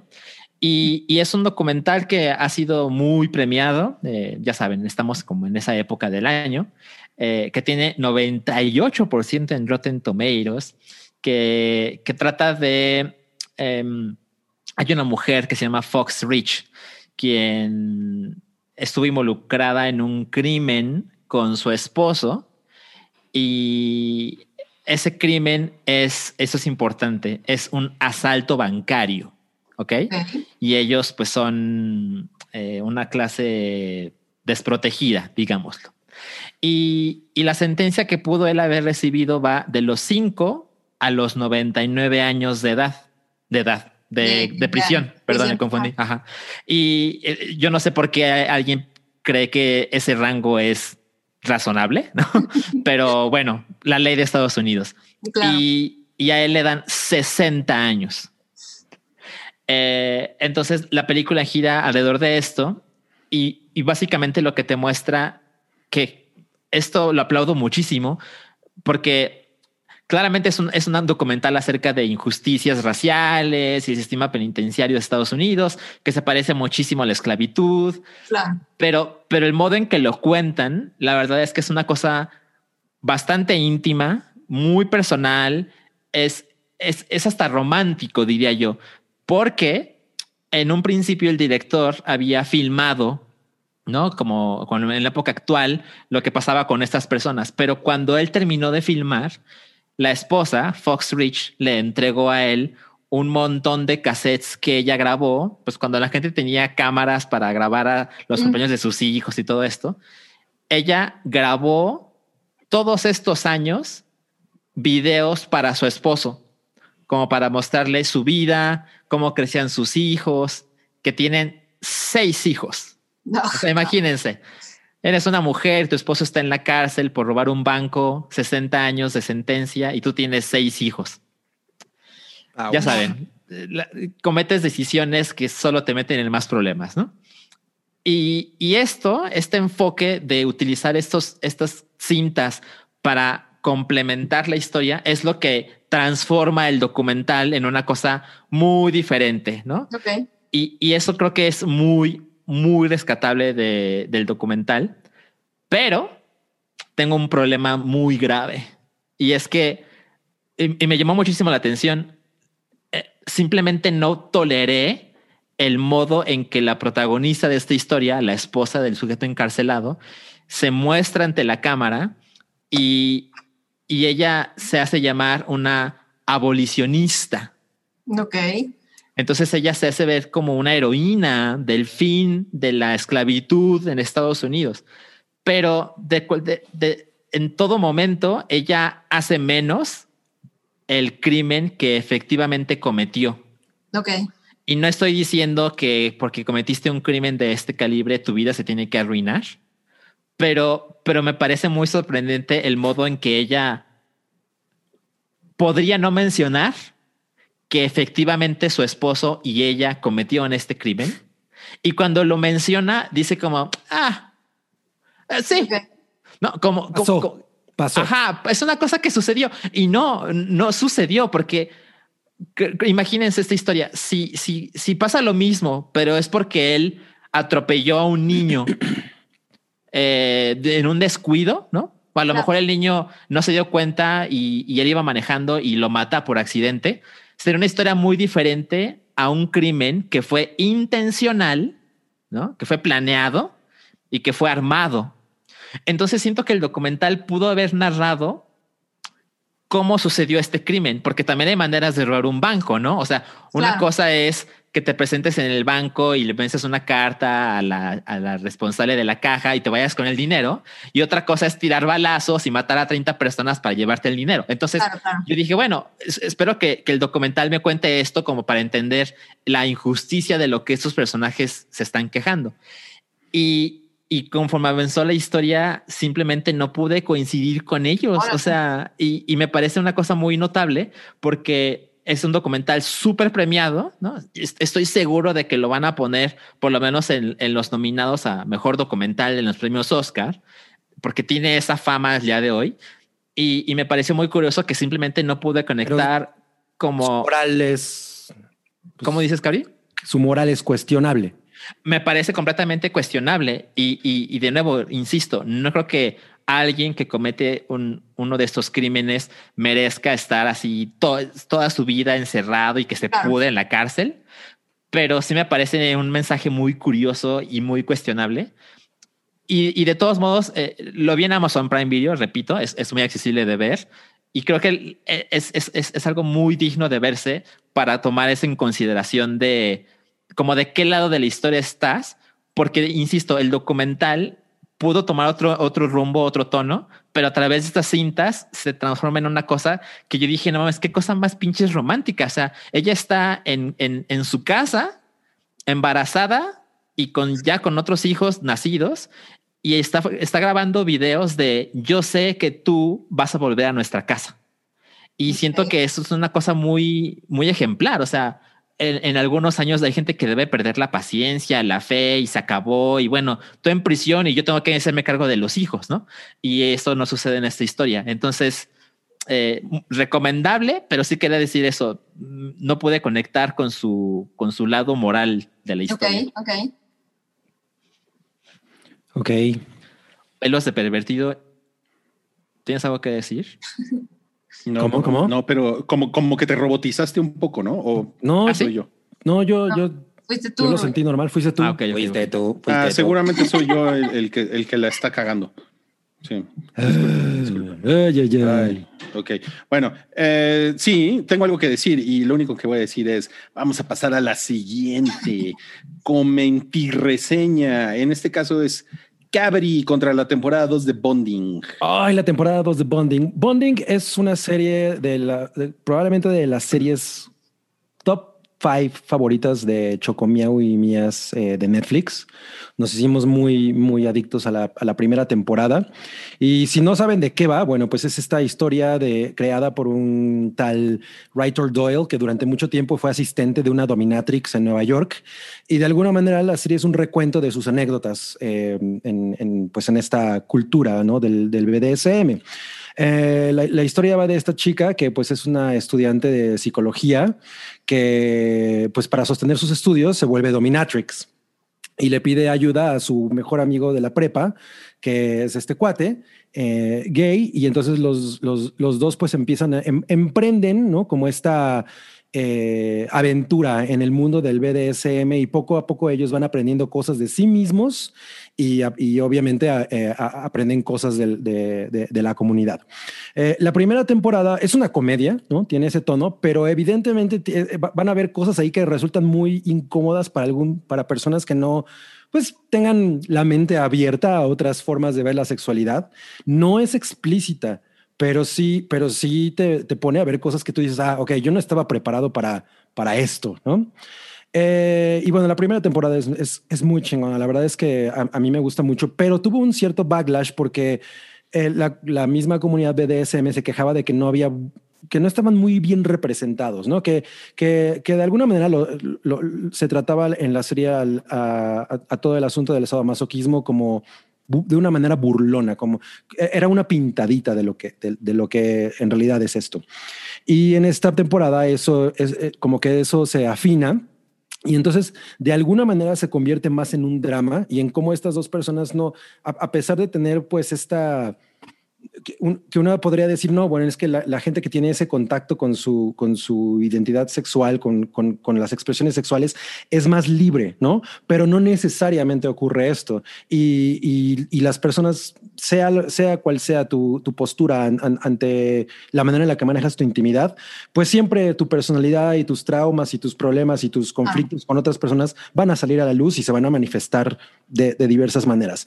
Entonces, en esta serie, una, en, perdón, en la segunda temporada, eh, una cosa que pasó conmigo es que yo estoy muy enamorado de ellos dos como, como, dupla. Son como, como dos personas que funcionan maravillosamente, eh, ¿no? En, se equilibran muchísimo porque ella pues está, está como aprendiendo a, a manejarse a manejar su poder femenino, por ejemplo, y él, ¿no? Es, es alguien que, que todo el tiempo le está, pues le está dando como un trampolín para que ella ascienda. Ella se convierte en una dominatrix, pues, eh, famosa, pero que es bastante torpe. Y en esa, y en esta nueva serie, ellos empiezan a separarse. Eh, esta serie se trata de ellos desintegrándose como amigos. Y eso a mí, pues, me, me dolió un poco porque en realidad yo los quiero mucho estando okay. juntos. Sin embargo, la verdad es que en, en, esta, en esta segunda temporada uno conoce a los personajes de una manera mucho más chingona, están mucho mejor construidos y además también, como les digo, hay un gran respeto por cómo funciona eh, pues un, una persona que se dedica como estilo de vida y como negocio a esto, ¿no? Okay. Que no es una cosa de me pongo la máscara y, y te hago así. Es gente que, le, que en, en muchas ocasiones son como terapias para las personas que necesitan liberar ciertos, ciertos, este, pues cosas que ellos traen dentro, ¿no? Entonces, eso, esa, esa parte está abordada en esta segunda temporada de una manera como mucho más respetuosa, más inteligente, pero yo sí siento que la segunda temporada es menor a la primera en términos de humor, pero sí es más, más eh, polémica y, y, y, como incluso más eh, hiriente, ¿no? En lo, que, en lo que puede decir sobre las personas, sobre cómo, okay. sobre cómo uno reacciona a ese tipo de cosas. Sobre, por ejemplo, eh, un, un, padre que toda la vida, que el hijo le, le ha tenido que ocultar toda la vida que es gay y de pronto cuando él lo, enfrenta, el papá le dice, bueno, pues yo también tengo estos, estos fetiches, te, estas situaciones kinky, ¿no? Y entonces eso neutraliza por completo la, la, la, manera en la que el, hijo llega con él a, a, confesarle o a, o a, salir del closet. Entonces todas esas situaciones creo que aquí están súper, súper bien planteadas pero sí se perdió un poco la comedia. ¿no? Entonces, ese es, ese es como para mí el único sacrificio. La serie sigue siendo maravillosa. La mujer que hace a Mistress May, para mí es como la hermanita de Estoya, es hermosísima. Yo, me fascina esa mujer. Y, y, y, creo que si ustedes quieren conocer un poco de, esta, de estas culturas sin, sin que sea una cosa como el juego de las llaves, que es como, ay, ¿no? o sea, sino mucho más inteligente, está poca madre la serie. Oye, Ay, que- ¿no? Dime, pero dime. no, bueno, es que a mí siempre me genera como un poco de desconfianza cuando cambian tanto de tono las series de temporada a temporada, pero ¿crees que sea como planeada la evolución del, del tono que tuvo o escucharon a la gente y decidieron escribir sobre eso? Pasó esto segundo. O sea, el, el creador eh, admitió que él, pues él tuvo que admitir de alguna manera que sí, que sí fue, que traicionó un poco a su comunidad, porque pues él viene de ahí, ¿no? No es, Ok. no es como alguien que nunca ha estado en ese pedo y no sabía de qué estaba hablando. Simplemente le había dado otro tono y como hubo esa, esa respuesta negativa, eh, pues ajustó las cosas, ¿no? Y entonces sí lo hizo intencionalmente. Incluso contrató a, a eh, ¿cómo se llama? Consejeros, ¿no? Eh, a gente que, que, que sigue siendo muy importante en la comunidad de DSM como para afinar las cosas. Y aquí se habla de, de, de algunas pues, subculturas como por ejemplo el findom, ¿no? Que son estas mujeres que a lo que se dedican es a quitarle dinero, o sea, los, los hombres poderosos las contratan para que ellas básicamente les vacíen la tarjeta, ¿no? O sea, es una cosa de, de dominio financiero que es Uh. muy interesante, porque te pones a pensar, güey, o sea, ¿cómo- ¿por qué yo querría que alguien se gaste mi dinero y para, para que yo esté como, "Uf, uf", no? O sea, es una cosa muy interesante y, la- y lo aborda de una manera Ok. chida, o sea, sí, sí, sí es inteligente. Entonces, yo lo recomiendo mucho si tienen como algún tipo de curiosidad de esto. Y también está retratada de una manera maravillosa. Hay unas cosas estéticas, por ejemplo, hay, hay, hay momentos que son súper mundanos, no tendrían por qué estar expresados de esa manera y sin embargo están, eh, o sea, la producción como el, como, como el cuadro es muy bonito. Yo pensaba, "Ah, esto está muy chido, ¿no? Entonces, sí, sí vale mucho la pena. Amo Bonding. Muy bien, esa es la recomendación de Cabri. ¿Qué les parece si vamos de vuelta al super chat que tenemos aquí algunos, algunos comentarios? Dice Osvaldo, necesito saber la opinión de todos en el hype con respecto a Lady Dimitrescu. Siento A que ver. Rules o Cabri estarían felices que los pise. Usted, ustedes que, que se van a mandar a token en videojuegos y a ver, a ver.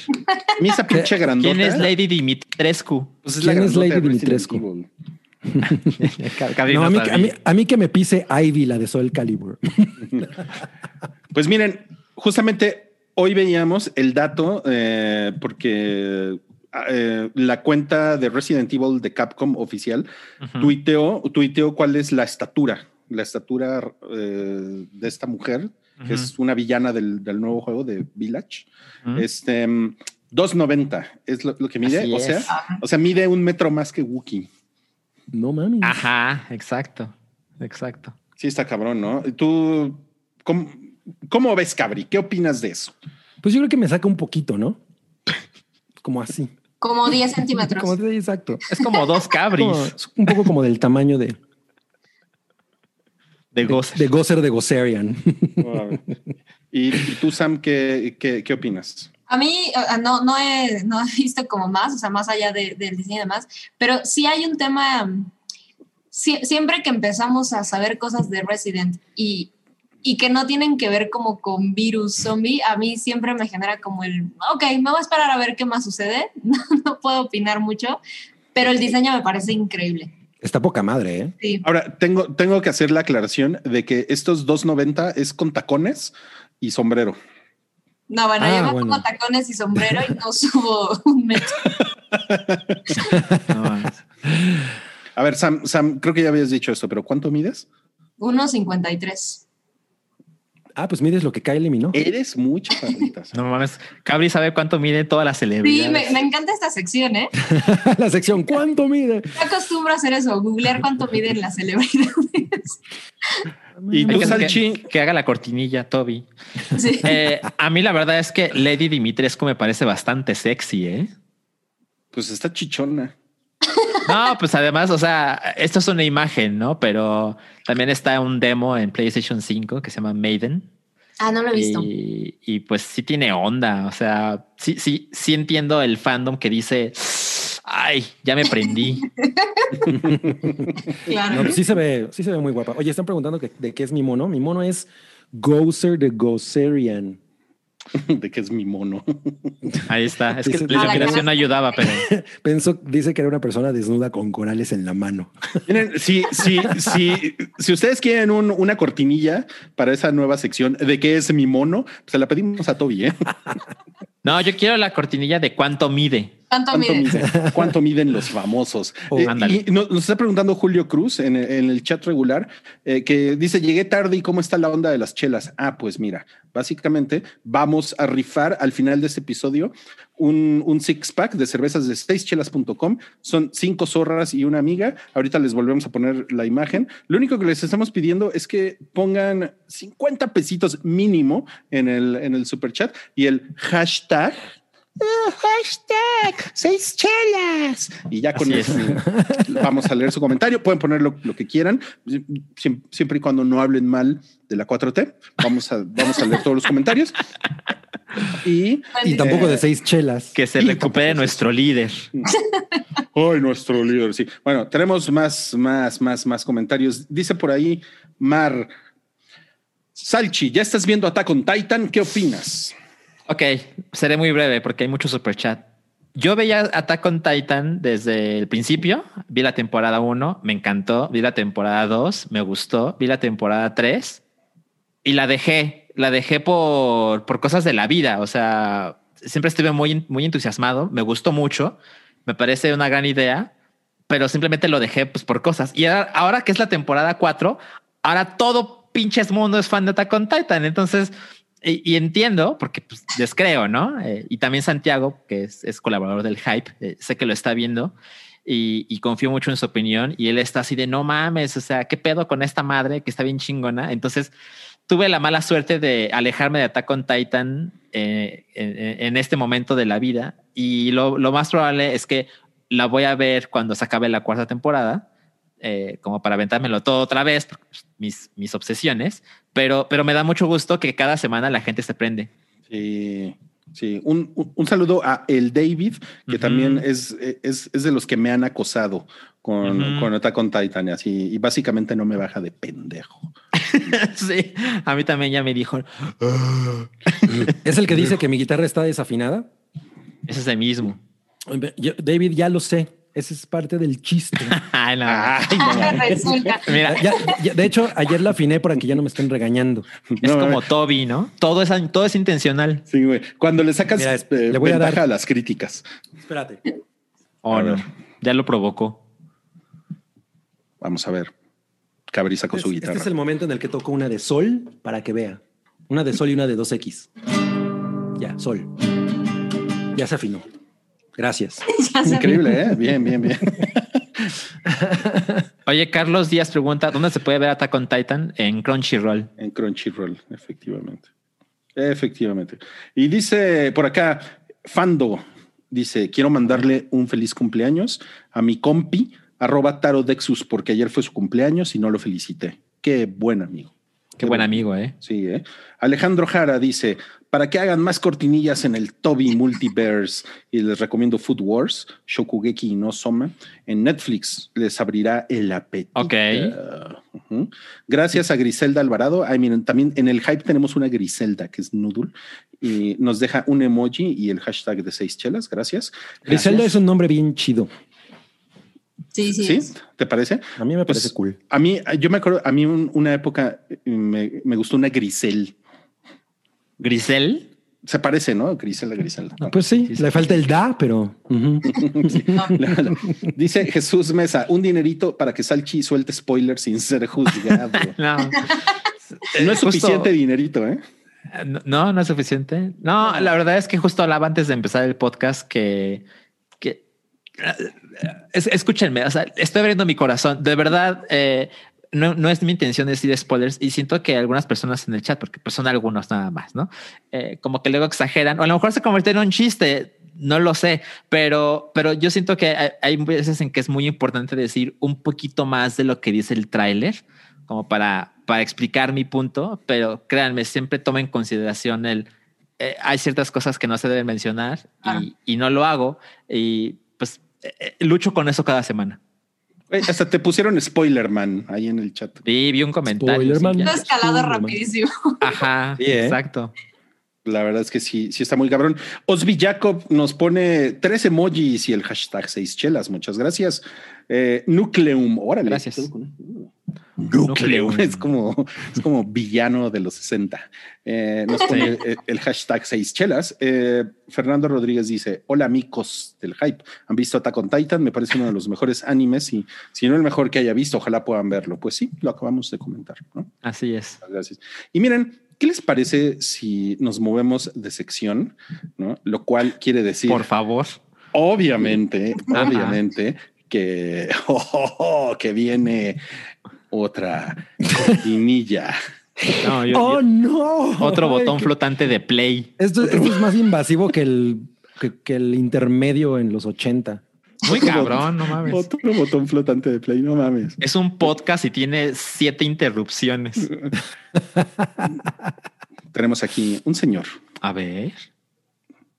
y la sección que sigue es...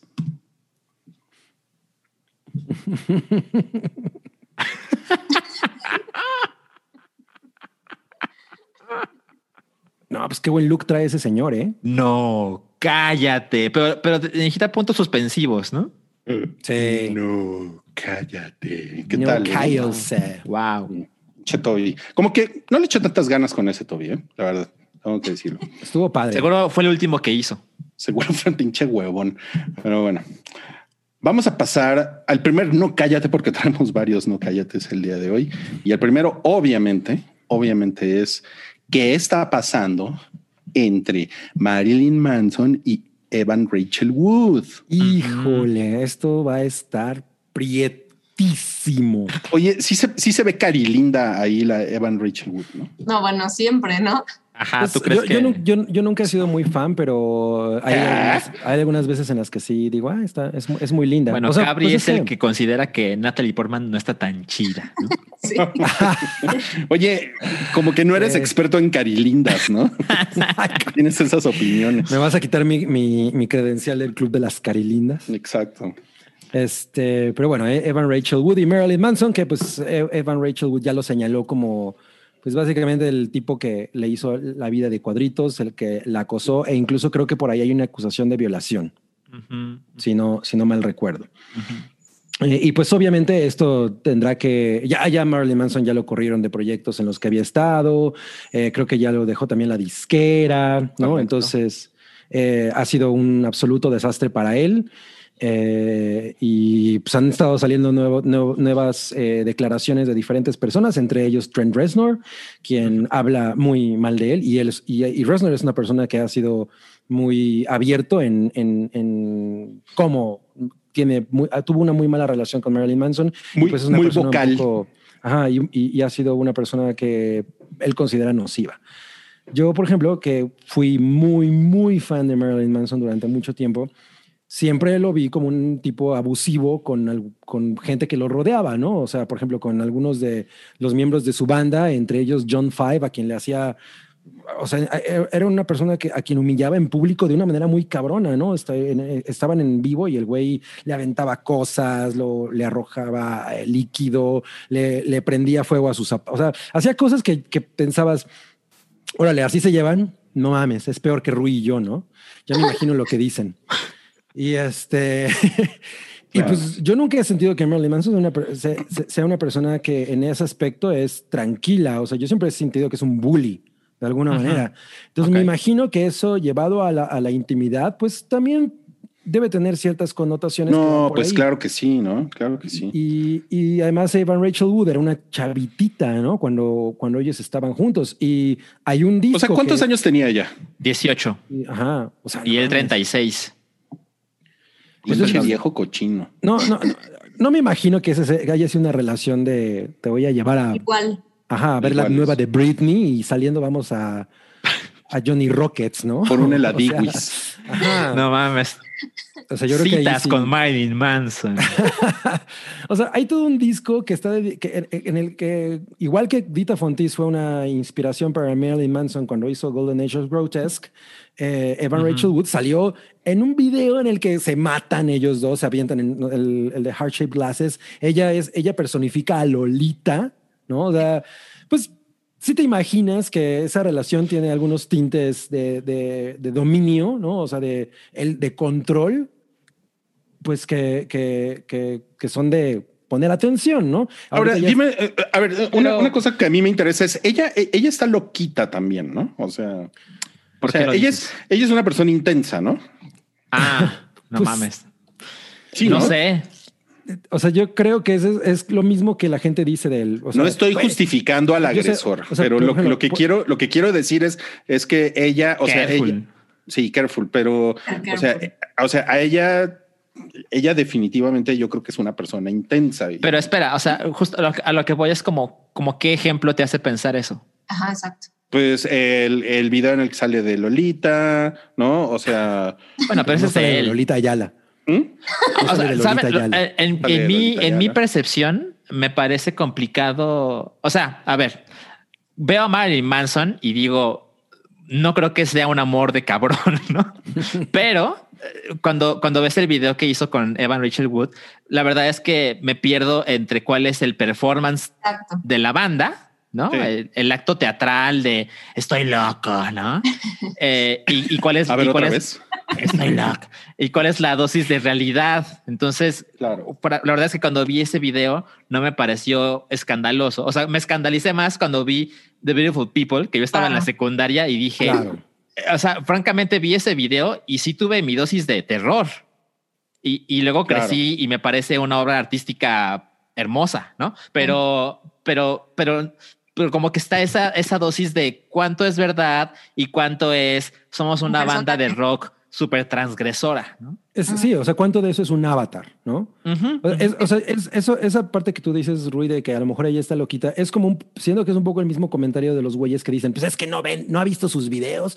Pues tú puedes tener una imagen artística muy transgresora, pero en tu intimidad ser una persona como Sí, claro. tranquila, ¿no? Mira, Ah, o sea, mira, pero- sé que, sé que, sé que me van a querer cancelar por eso, pero no, o sea, pero no lo, no lo estoy diciendo para nada en ese sentido. O sea, yo no, yo Claro. no, yo no dudo que él, o sea, yo jamás fui fan de Marilyn Manson, porque además a mí me, o sea, yo era, yo era fan de Nine Inch Nails. Y tenía un, un, bueno, tengo un gran amigo que es Alex, que el güey me, lle- me llevó así a, así, mira, güey, esto, ajá, exacto, él es, esto es Marilyn Manson y prácticamente lo que me decían en los 90 era, puta, o sea, Trent Reznor está padrinando a estos güeyes, entonces Sí, era como... sí, pues de, eso hizo. Ah, ah, eso hizo, es, está poca madre. Y yo nunca me enganché con Marilyn Manson y el güey como que yo, o sea, yo no le compré como ese pedo de estoy bien loca, ¿no? Y la verdad es que a mí me dio mucha hueva. Entonces, no lo digo en ese sentido. Eh, yo nada más, o sea, lo, lo que digo es que seguramente ella estuvo enamorada de él, ¿no? Ah, bueno, O pues sea- es que a los 19 años, si te llevan a vivir con un güey y que además es un rockstar, Claro. pues esa línea como entre se enamoró o, o, o la, no sé, la adoptó, pues es bien confusa. O sea, la, la diferencia de edad creo que sí dice muchísimo sobre pues, lo que pudo haber pasado ella y la percepción que hoy que ella es una adulta es, bueno, pues eso fue abuso. O sea, abusaron, ajá, claro. Es, es- sí, es siento que va por ahí. O sea, yo, yo no siempre he sentido a Evan Rachel Wood como una persona que yo no sé realmente qué haga. O sea, sé que es actriz, ¿no? No, no hay una, una sola película de ella de la que yo diga, no mames, qué cabrón estuvo Evan Rachel Wood ahí, ni siquiera No. en The Wrestler, que es una más película que yo amo. ¿no? Eh, no, hizo 13. Pues Sí, pero, pero, o sea, pero en Westworld es como su gran actuación, ¿no? Sí. sí, es, es lo que la hizo más popular, claro. Y, y yo también siempre he tenido esta percepción de, ah, a ella le gusta esta parte de, de soy, de soy punk, soy un artista del, del underground, ¿no? Yo, o sea, explota esa parte, ¿no? Pero pues no es Amanda Palmer, ¿no? O sea, entonces, eh, o sea, no voy a poner en, en- en juicio lo que ella dice porque pues es- está, es- son declaraciones cabronas. Ahora. Rose McGowan, si alguien puso ahí en el chat que no había hablado, sí, ella ya, ya dijo que él nunca se, ha se comportó así con ella. Me interesaría saber qué tiene que decir Dita Fontis al respecto. Eso sí, no mames. es- Ya dijo. ¿Qué dijo? No, eso sí no lo he visto. Lo que dijo, ah, espera. Ah, ¿esto de quién es? Esto es lo que dijo Esto es de Marilyn Manson. Ah, Ajá. ya, ok. Este, a ver, ¿sabes qué? Te voy a mandar un link de lo de Dita Bontis, Rui, Para que lo pongas en la pantalla. Pero básicamente dice que, pues ella no sufrió, Dita- Dita Fontis dijo eso. ajá, pero que, a, a ver, espera, es que, ah, ya encontré el link. Gracias, Dame- gracias. Ya encontramos el link. Mientras persona. tanto vamos a cantar The Beautiful People. The Dame. Beautiful People. Exacto. Dame un, un instante para que lo compartas en pantalla. O sea, dice que ella, ella no sufrió porque él, él no se pasó de lanza con ella. Así es. Ahí está el link en el chat de Zoom. Ok, ya tenemos, ya tenemos el link de lo Ya que dijo Dita Fontis. Dice que los detalles que se han hecho públicos no son compatibles con su experiencia personal durante los siete años que ellos dos fueron una pareja. Ok. Dice que su relación con él terminó debido a infidelidad y abuso de drogas. Pero dice que ningún abuso eh, debe ser parte de una relación. Eh, invita a aquellos que han sido, que, que, o sea, que han abusado de otros, de tomar eh, medidas para curar y convertirse en la mejor versión de sí mismos. Y pues sí, o sea, ahorita, por ejemplo, a Manson ya le cayó, ¿no? o sea, ahorita está siendo bom- bombardeado de una manera, pues cabrona, ya perdió contratos, etcétera. Esto realmente tiene que llevarse a un, a un terreno de, güey, vamos a investigar realmente qué pedo, ¿no? O sea, creo que eso sería lo correcto. Pues, pues, si Pues- las víctimas lleg- quieren llegar a ese punto, exacto. claro. Sí, y si Exacto. haya, y sobre todo si hay acusaciones de violación, ¿no?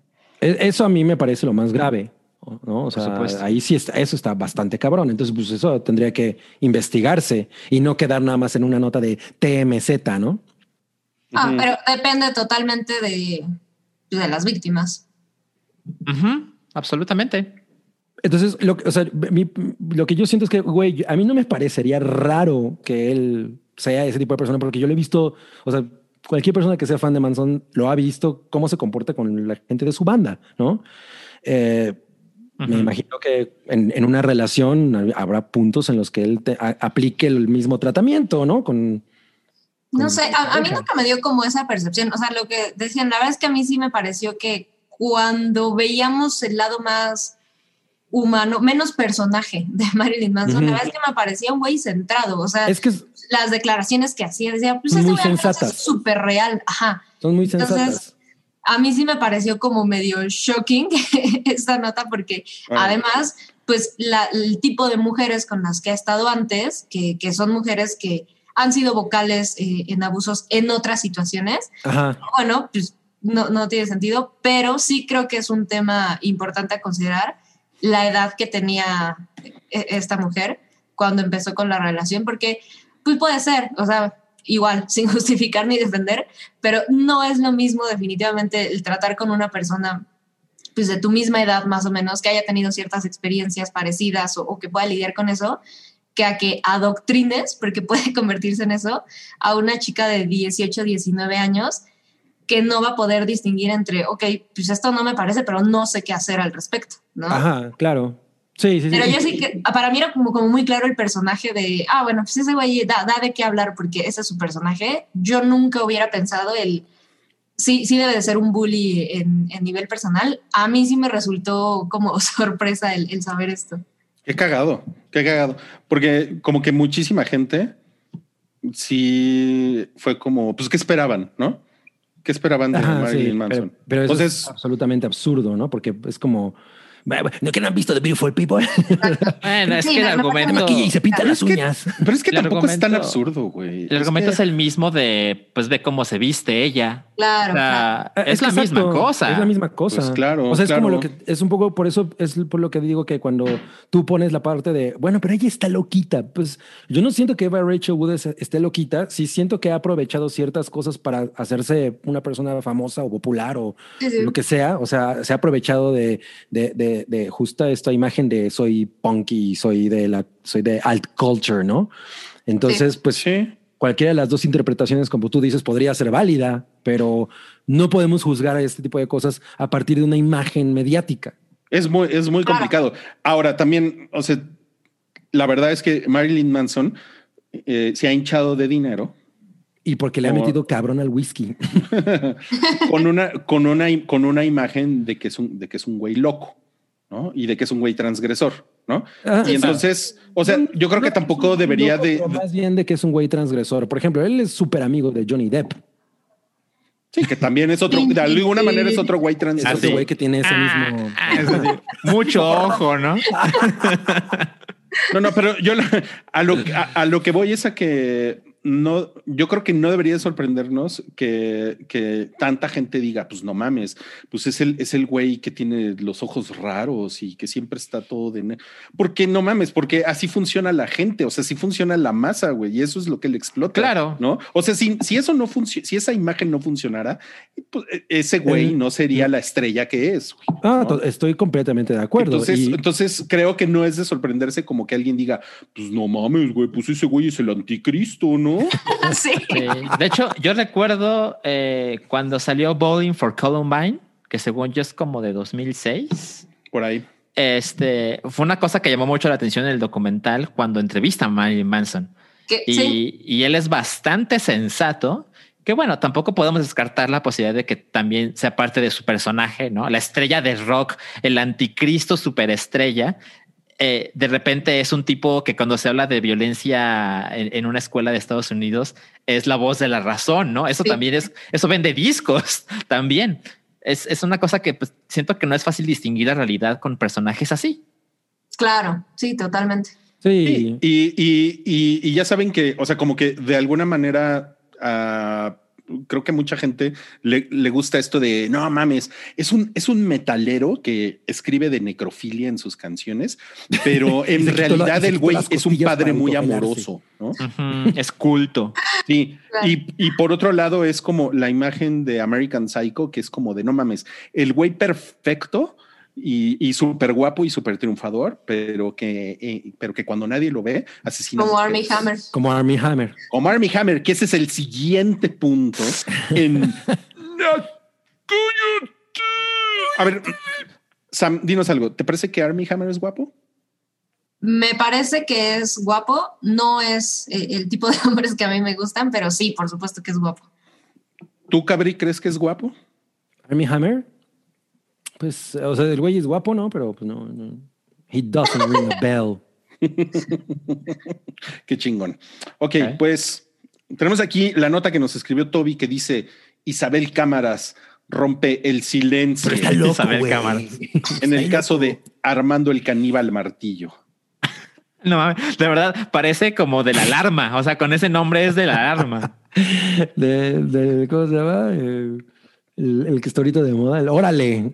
El órale, Armando, Claro. el caníbal Martín. Bueno.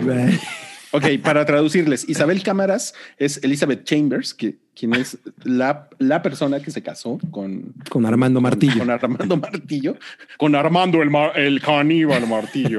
No, mames. Y como que siento que él tenía como todavía así la esperanza de que su ex dijera, no, pero Army es No buen mames. pedo". ¿Tú crees? Yo no creo que se voy a pensar a eso. Bueno, a lo mejor no, a lo mejor sea, estoy siendo... si- siento que si, si, si te pones a favor de el supuesto abusador, pues es el balazo en el pie en Hollywood, ¿no? No sé, no sé, pero miren, por ejemplo, o sea, lo que acabamos de leer de Dita Bontis Ujú. es, es el Ajá. caso de alguien, es el caso de alguien que ella no dijo ni sí ni no, ¿no? Ella dijo, pues mi experiencia fue esta, ¿no? Ajá, o sea, a mí no yo me creo- pasó. Rose no me McGowan pasó. también. Sí, y yo creo que esta mujer, eh, Elisa, digo, Isabel Cámaras, pudo, pudo, pudo haber dicho, pues estoy sorprendida, pero yo nunca tuve. A ver, podemos ver su quote, así sus palabras.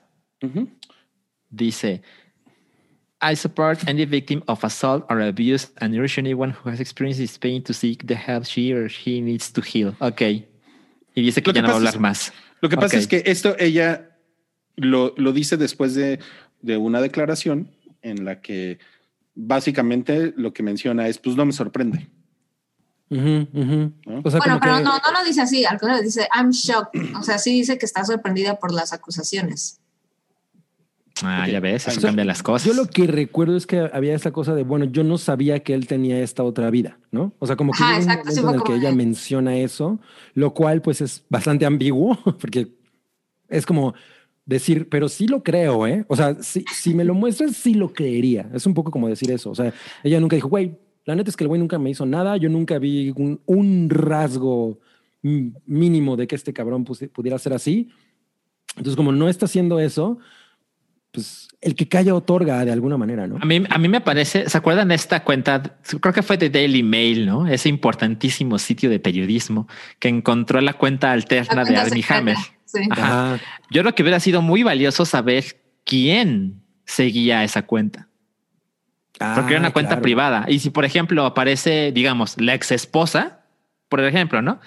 Pues entonces no puedes decir que está sorprendida. Claro. Totalmente. Y si está ahí. Timothy Chalamet, pues también se El viene abajo el teatrito, ¿no? Miren, esta es la, la declaración que hizo Isabel Cámaras en Instagram. ver. Ya ves que le- foto, güey. les encanta. Sí, no sé por qué puso esa foto, güey. Puso una Sí, no foto de mames. Tulum.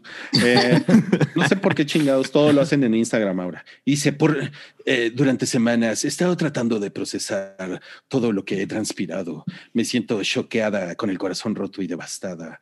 Pero dejando el corazón roto a un lado, estoy escuchando y estoy, estoy intentando eh, seguir escuchando y educarme Pudo ser peor, en estos problemas tan delicados.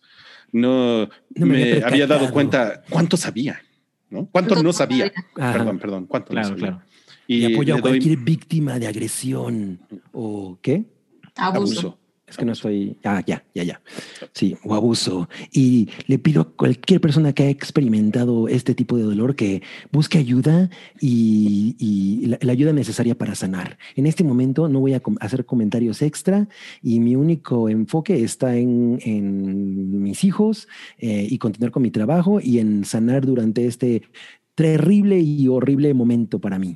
Ujú, ujú. Gracias por su amor. Y, y puntos suspensivos. Y algo O sea, más ahí que no alcanzamos Y algo a que no se ve. Ah, dice, y no se pierdan mi nueva Mi película. próxima telenovela. La por el canal Ah, no de cierto. Les dejo mi SoundCloud, ¿no? ya, que, ya que me están poniendo atención ahorita. Visiten Tulum. No, pero yo, yo siento que esto es el, el el último clavo en el ataúd, porque, o sea, De Armando. Pues sí, porque ella, ella, ella no tomó una postura neutral. O sea, Es correcto. Sí, está diciendo soporte, digo, soporte, apo- apoyo a cualquier persona que tenga algo que decir al respecto, ¿no? A cualquier persona que haya sufrido. pues lo cual es como lo mínimo que se esperaría de ella, ¿no? Supongo. Sí, claro, claro. Pe- Pero además, o sea, neutral, pues no lo puede tomar porque en realidad como que en lo que se está enfocando ella y, y- y creo que es bien válido, a pesar de, de que el chisme en realidad es más grande que eso, es, pues hay mucho que no sabía y es, pues públicamente ella se está enterando de, de lo que hacía el güey a sus espaldas, ¿no? O sea, que al final se terminaron separando por, pues porque ese güey se ve que tenía sus desmadres y ella como que lo sabía. Pero a eso sumarle, el, o sea, sí me ponía el cuerno, y no me ponía el cuerno, me ponía el cuerno con un montón de gente, y además tenía esto, y además hay esto, y además hay esto, es como, pues no, no es objetivo, porque ella creo que sí está siendo muy clara en, habla completamente de su experiencia, ¿no? Es el, no sabía todo esto, pues puede ser que el güey jamás lo haya hecho con ella, bueno, a- es, es- para mí es como obvio por su declaración, pero como que buena persona, pues tampoco era el güey, ¿no? O sea, Claro. pues no, no se la pasó ella bien para nada. Entonces, pues, ¿qué, qué otra cosa podría opinar más que, pues, a- además de todo el chisme, Ujú. pues este güey me estoy enterando junto con el mundo de todas las que me hacía. Ahora, yo, yo he hecho predicciones antes en este podcast. ¿eh? Les- Sí, ¿eh? Ruistradamus. Si en, si en 10 años. Hay una cortinilla de Rustradamos. Por favor. Debería. Si Si en cinco o diez años hay un documental de Armando el caníbal martillo y, y de repente sale que, ella sale, sale Hallmark. diciendo en ese documental que ella sí sabía ciertas cosas, Ajá. le sorprenda. Lo voy a anotar. No, pues alguien guarde este minuto, ¿no? Para- Exacto. El Rui Minuto. Ok, bueno, esa fue la sección de Armando Martillo y. Elizabeth eh, Cámaras. Y tenemos un, un último, no cállate, que es el caso de Carrie Mulligan, la no tan guapa. Híjole, esto qué pena. Eso está hardcore. ¿Cómo estuvo Esto eso? sí está hardcore, ¿eh? A ver, que, que Salchi nos comparta bien la información porque él es el que mandó la nota. Básicamente, em, lo que sucede es que, pues, ella, Carrie Mulligan, estrenó en algunos cines y demás en una nueva película que se llama Promising Young Woman, que vi un tweet hace varias semanas de Cinepolis que dicen que sí la van a traer. ¿En serio? Uy, Ajá. yo muero por ver esa cosa. El, el- el asunto es que en la ciudad donde tú vives no hay cine, Cabri. Aún. Pero en otros cines, eh, Me voy en- otra en- vez a en otras- Mazatlán con mi suegra. Exacto. Vámonos a Mazatlán para ir al cine. Este, ya me perdí. Eh, Ah, entonces esta película, Promising Young Woman, lo que, lo que propone es, eh, Carrie Mulligan es una mujer que se hace la borracha en bares o reuniones, etcétera, para ver qué hombre muerde el anzuelo, porque ella está segura de que alguien se va a querer pasar con ella. Entonces está, ya sabes, este, hay muchas maneras, ¿no? El tipo que directamente quiere abusar de ella o el tipo que parece sensible y, oye, oye, estás muy borrachita, te voy a pedir el Uber a tu casa. Claro. y yo te Ay, acompaño. ¿Sabes qué? Mejor yo te llevo en mi coche y en el coche o en el taxi. ¿No quieres pasarte a tomar una copa en mi casa? Es que estamos aquí a la vuelta, ¿no? Ya saben, cosas que todo mundo sabe o ha vivido o etcétera, ¿no? Claro. Entonces, hay un crítico, eh, eso, eso, eso es lo que exhibe la película, ¿no? Y, y pues Carrie Mulligan en su personaje se venga de estos hombres con razones muy válidas, pero no hablaremos exactamente de la película. Lo que se trata esto es, hay una, criti- hay una crítica, crítica, hay una crítica, Una crítica. en, en Variety. Va- ajá, donde el, el sujeto, el, el- el crítico, dice palabras más, palabras menos. La película comete el error de contratar a Carrie Mulligan porque no puedo creer que una mujer que no es tan guapa le puedan pasar estas cosas. Y dice, tomando en cuenta que Margot Robbie es productora, también Carrie Mulligan es productora, pero dice que si Margot Robbie es productora de esa película, pues lo hubieran puesto a ella, como diciendo, ella sí es Mejor tan guapa que te la imaginas Ella sí está borracha en un bar y dices, no, pues sí veo que alguien quiera abusar de ella. Abusar de la guapa, claro. Pues de nuevo, es este círculo de de repente violan a una mujer y dice, ni está tan chida. ¿Cómo, ¿Cómo le pudo haber sucedido eso? Eso es lo que sucedió básicamente.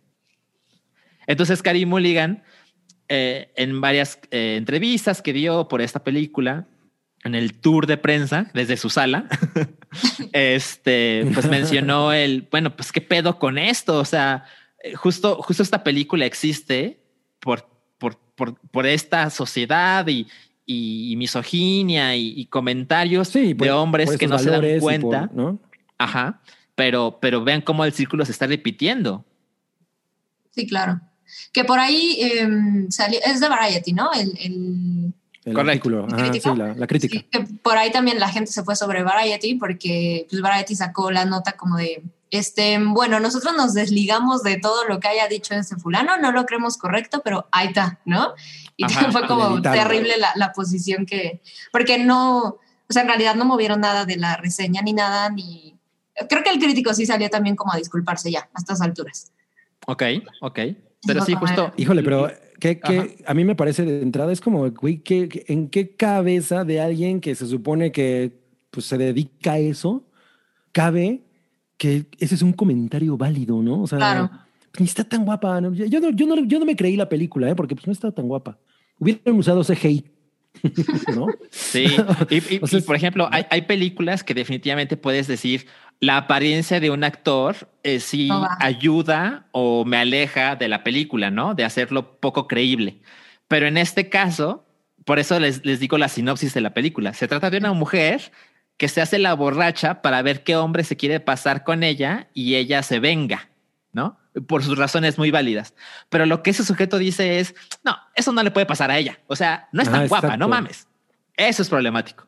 Sí, sí, Sí, que por ahí después como que intentó, o sea, yo sí leí un extracto de, de- de la reseña completa y sí decía algo como, está como escondido porque eh, el vestuario y demás, o sea, incluso la peluca se le ve, se le va, se le ve mal, ¿no? Entonces como que intentó brincarla por el, no, no, no, me, me refiero a, a su apariencia, no está bien lograda a nivel producción. Mm. No, pero pues es un, es- o sea, eso es un claro desconocimiento de uno, cómo fu- funciona la vida. ¿no? O sea, güey, no mames. y, y- Y del mundo en y dos, su profesión, güey. O sea, ¿qué pedo con eso, no? Pues es profesión peligro, ¿no? Porque en, cu- en cualquier momento te pueden funar en el internet. No mames. Claro. No, pues es- es- es- es- eso sí estuvo escandaloso y terrible. Y justo el hecho de que Variety haya dicho, ah, se haya deslindado, porque ¿quién lo editó, no? Además, ok, ese güey escribió eso, pero alguien lo supuesto. editó. Por supuesto. No, si tu medio decidieron- publica, tiene una responsabilidad ahí. Claro. Sie- Siempre se van por los editores, siempre. No es ¿A quién justo. crees que acusan? ¿Al diseñador? al diseñorito. Vamos Al a pasar al super chat. Dice aquí Fernando Rodríguez, Ruiz, terminaste de ver Los Soprano. Me gustaría escuchar tu opinión del capítulo final. A mí me voló la cabeza. Les quiero, se les quiere mucho, amigos. Em, Saludos. no la, no la he terminado de ver, pero creo que me gustaría dar mi opinión de Los Soprano en Patreon. La verdad es que no me gustaría darla por aquí, pero cuando termine en Patreon, sí, Ya te definitivamente. di- pero ya No, pues un- si, si ves películas en cachitos, ya me imagino las seis temporadas de Los Soprano. pasaron seis años para que la terminara. Cálmate, cálmate. Gerardo Letechipía dice: Saludos, los escucho en la repetición. Ah, Saludos. Saludos, Gerardo. Es una cantina la repetición. Evil MP dice: Pagué por error madre. H- HBO en Prime. ¿Recomendaciones? No, pues chingos. Este, yo Uh. recomiendo así muy cabrón Chernobyl, ¿no? Que son cinco Ajá. horas perfectas. Y Sharp Objects, que son ocho episodios. Es una miniserie. Muy chingonas. Pues. Yo Big te diría que vieras Roma, que es mi serie favorita. Big No, pues puedes empezar a ver Game of Roma, Thrones Bueno, también. Rome, las dos temporadas. Band of Brothers, que es maravillosa. Es Ahí una, está. una serie muy cabrona desde antes de que existiera esta, esta idea de las series cabronas, ¿no? Por producida Claro. por Spielberg. Sí, Por lo sí. menos esas dos. Bien. Muy bien, muy bien. Eh, dice Josué, solo paso a dejar mi aportación. Gracias. Rui, ¿qué esperas del Super Bowl? Hoy es mi cumpleaños. ¿Pueden mandarme una felicitación? Felicidades. Felicidades. Chingón. Pues- y también Gozer de Go. Gozer de manda felicitaciones. ¿Cómo le cambia la voz? Sí. Pues, ¿qué, qué, qué espero del Super Bowl? Bueno, ahí va el Rui media hora. Entonces, ¿qué espero del Super Bowl? Ah, no es cierto. Eh, no, pues yo creo que Kansas City viene. Pensé que iba a haber una cortinilla. No. Kansas City creo que viene muy cabrón. Es una pinche máquina Kansas City. Entonces, la verdad es que no veo cómo vaya a ganar Tampa Bay, pero sí sería, o sea, sería muy cagado ver a, a la mitad de los fans del fútbol americano haciendo berrinche porque Tom Brady gana otro Super Bowl. O sea, eso Sí, sí, no sería. La yo, verdad, yo yo- soy de las que hacen berrinche por eso, ¿eh? Tú eres de ¿Ah, los que hacen berrinche, sí. No, sí, o sea, sí me, sí, me, sí me daría, o sea, de alguna manera creo que me daría gusto estar ahí por, por ahí de las nueve de la noche viendo ah, todos así en Twitter. Pinche. A, a mí algo, algo que se me ocurre es, es la primera vez en la historia del Super Bowl que uno de los equipos que jugará es local en el estadio. ¿Me Eh, explico? Sí, sí, sí. Y es así como, no mames, que esto pase cuando no pueda haber fans en el estadio. Es una mentada de madre. O sea, sí va a haber fans, ¿no? Muchos menos. Ya dijeron eh, que, que va a haber mucha gente que va a estar vacunada y, hay gente que le van a regalar el boleto, etcétera. Pero sí me parece muy pinches desafortunado. O sea, Además, no un equipo que tenía años, años sin poder llegar. correcto. Sí, y que te pase esto. pff, Sí, No, está, está muy. Está muy cagado eso. Pero por algo Pero pasan las cosas, ¿no? Por algo, por algo, Cabri. Además, Cabri tú, tú- tú- tú el domingo puedes ver eh, puedes ver al, al güey ese que canta la de. Al Ah, fin de semana. fin de semana. Que, que he visto, hay gente que dice que son rumores, pero no creo que sean rumores. Yo creo que son buenos deseos de que va a estar Daft Punk en el, eh, en el show del medio tiempo. Pero ese rumor cada año ahí está, ¿no? Sí, pero con The Weeknd, pues es que Daft Punk ha producido sí. Sí, canciones claro, de The. Weeknd, ¿no? Pero a la Y mera ahora va a ser es sin real. bandera. Exacto. Yo siento que Daft Punk simplemente no tiene ganas de hacer nada y por eso no lo hacen. Porque ellos son muy, muy, muy ricos y, y famosos. Están todo el día con sus cascos tirados en. Ajá. O sea, eh, en los Grammy, ellos no pasaron por su Grammy y ahí andaban. ¿Y Entonces, dónde está el Grammy? Los, lo sigue ahí esperando. Exacto. Ahí dice que ya lo dejaron, ¿no? Pero, pero bueno, o sea, por supuesto que si sale Daft Punk en el medio tiempo, pues qué felicidad para mí. La madre. Ok.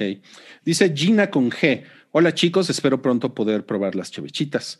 No podía evitar saludar a la linda de Sam. Abrazo a todos. Ay, gracias, Gina. Dice Ain, Ain Carrillo, sí, o Alan Carrillo. Dice, me apunto por las chelitas, que Cabri nos cante como canta su vecino que subió a sus historias en Instagram.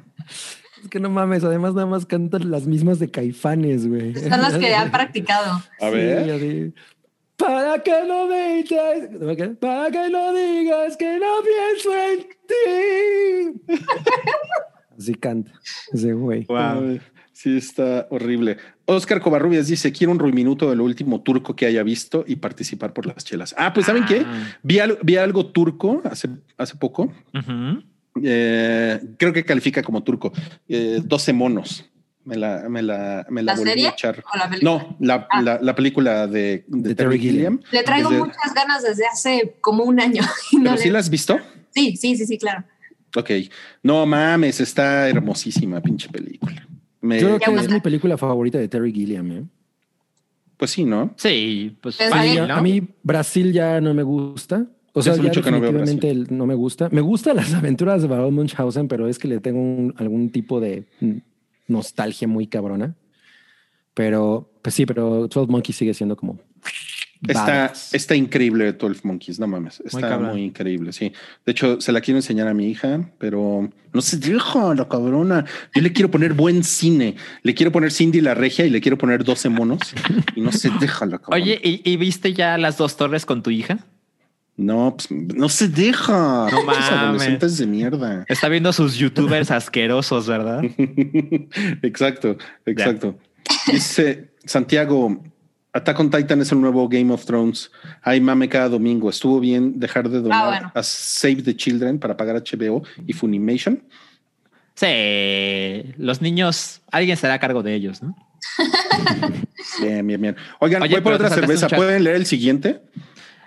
Hay un chat que te saltaste de Julio Cruz que dice, primero que nada, un beso en la mano de Sam y hashtag Seychelles.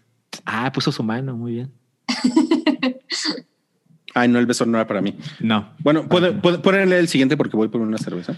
Ajá. Dice, chavos, ¿en qué tema? Ah, dice Blood Trocuted.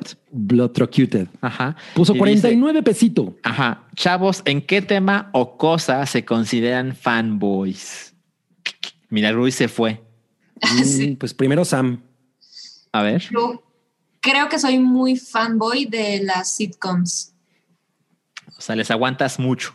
Mm, Sí, y así de leer libros y de tratar de evangelizar a la gente. Y sí, sí, soy Ah. así horrible. Ok. ¿Y tú, Cabri? Pues yo, en, no sé, Ghostbusters, en Depeche Mode, en un chingo de cosas. Spielberg, A Spielberg, eh, sí. Kubrick, Kurosawa, Sam Eh, Levinson. A todo. Sam Levinson, no mames. No, pues todos tus intereses. Cal- Yo, Exacto. yo definitivamente soy fanboy de Godzilla. O sea, Godzilla, evidentemente, no son las películas, no son películas chingonas. O sea, el, el- el drama es de papel, pero, pero le, le- le aguanto casi cualquier cosa porque, porque hay muchas cosas que amo del personaje. Está muy grandote. ¿Cómo le vas a aguantar cualquier cosa? Pues así es mi amor, imagínate. Sí, con el corazón. Exacto. ¿Y tú, Rui, de qué eres fanboy? ¿Que soy fanboy? Ajá. Ah, pues sí, soy fanboy de varias cosas. Mm, De los Cowboys. Ah, pues sí, les aguantas cualquier chingadera. Cualquier, y ahí sigo de pendejo siendo fan de ese equipo. Dice Carlos Corralejo, mi primer super chat, los quiero un mucho y una abrazo a todos, gracias por todo. Gracias. Gracias. Siempre es bueno perder la virginidad en el super chat, siempre. Wow. Sí. David Chávez. David, Cha- eh, miren, el, el David, El David apareció. el que nos pendejea, dice, si le surge, si le surge ver Attack on Titan y acabe afinar su guitarra.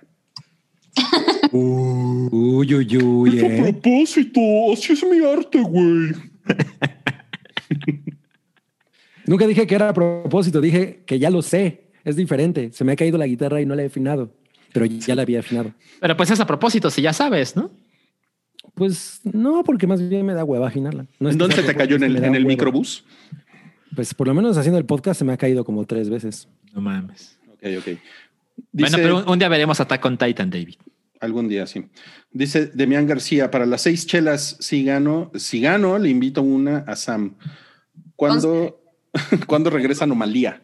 No, pues quién sabe. La verdad es que me puse a ver Time con Verónica y la conversación se puso de. Y dije, ay, no mames, hubiera grabado esto porque, porque se puso chingón eh, y no lo hice. Entonces, pues, anomalía sucede en este hogar. si le sirve de. Ahora hazlo como Big Brother, Salchín. Cablea toda tu Ándale. casa. No mames, y luego se me olvida apagar las cámaras Sí. y se hace un desmadre. JJHH deja un dinerito y dice seis chelas y aprovecho el viaje para un saludo a la guapísima Sami Wami y pedir un Sami Minuto para que recomiende una serie en alguna plataforma y te manda XO, XO. Una Ah, serie. pensé que la mandaba al Oxxo. Ahorita vengo. Sexist. Te mando al Oxxo. Hay una serie que creo que es, es bien poquito conocida y, y a mí me parece grandiosa que se llama Los Goldberg. Está, la puedes ver ahora en, en Amazon Prime. Está completa. La verdad es que no estoy segura eh, si está cancelada la serie o, o si sigue en posibilidad de haber nuevas temporadas, eso no lo sé. Pero bueno, trata de Ivan Goldberg, que es un conocido productor de, de comedia, o sea, ha hecho como muchos trabajos con Seth Rogen y ha, ha producido varias cosas. De hecho, por ahí está involucrado en Community. O sea, el güey es un nombre pesado en, en comedia.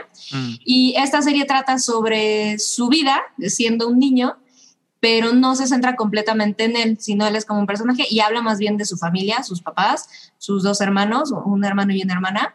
Y pues son judíos creciendo en, en los 80 con, con, todo lo que eso involucra. Él es fan del Careful. cine desde muy chico. Y está cagado porque además al final de cada episodio, eh, como él grababa todo, le regalan en algún momento una, una grabadora, una videocasetera, perdón, una videograbadora, este, y pues graba absolutamente todo. Entonces, las anécdotas que te cuenta son episodios y al final del episodio te pasa el material original, ¿no? Entonces conoces al papá o ves el momento, el gag que salió en ese episodio, pues de repente lo ves como en real, el cómo molestaba al papá de repente y cómo el güey explotaba y, o, el hermano que es fan del básquetbol pero es malísimo. Es es una comedia súper ligerita, es una situada en los 80 además. Es bien divertida, de- denle una oportunidad. Chingón. Muchas gracias por tu San Minuto. No, la, no, no te interrumpí ni nada. Espero que lo aprecien. Lo aprecio mucho. Gracias, gracias. Estaba muy nerviosa. ah, no es cierto, no te creo nada. Entonces, bueno, tenemos dos o tres cositas más que comentar con ustedes antes de pasar ya a la rifa de seischelas.com. Y eso quiere decir que tenemos una cortinilla más. La No mames. corti- una cortinilla más, la cortinilla final de Debe todo. estar muy cabrona, ¿no? ¿Están listos? ¿Están Venga. listos? No, no estoy listo. ¿No estás listo? Ok. Yo no sé si Bájenle al volumen, bájenle al volumen porque ahí va. Con sriracha. Ajá. Ya saben Ya, que ya sé la sección.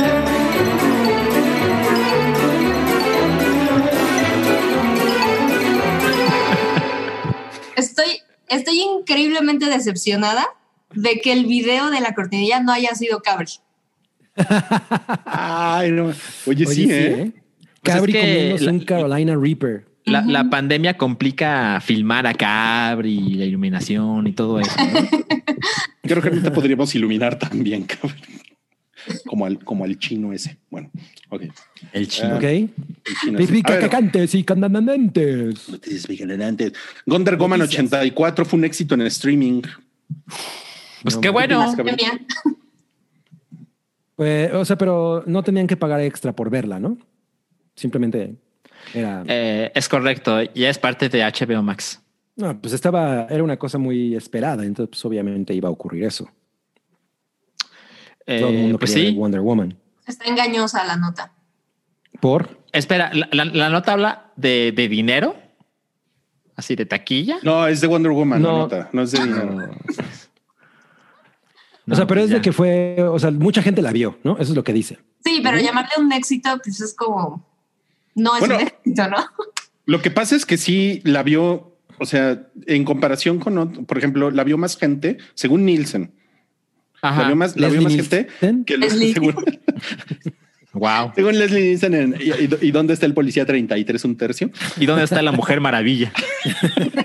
La vio, la, la vio más gente que la que vio Soul en Disney, en Disney Plus en, en Estados Unidos Ok. Eso está cabrón. y también que cualquier serie de Netflix en diciembre.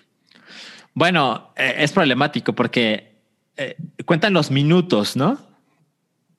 Ah, eso, eso está muy. Y eso quiere decir que si viste 20 minutos y dices, no puedo más con esta mierda y la dejas de ver, Ya la viste. ya, ya le agregaste 20 minutos a la, a la suma al total. conteo.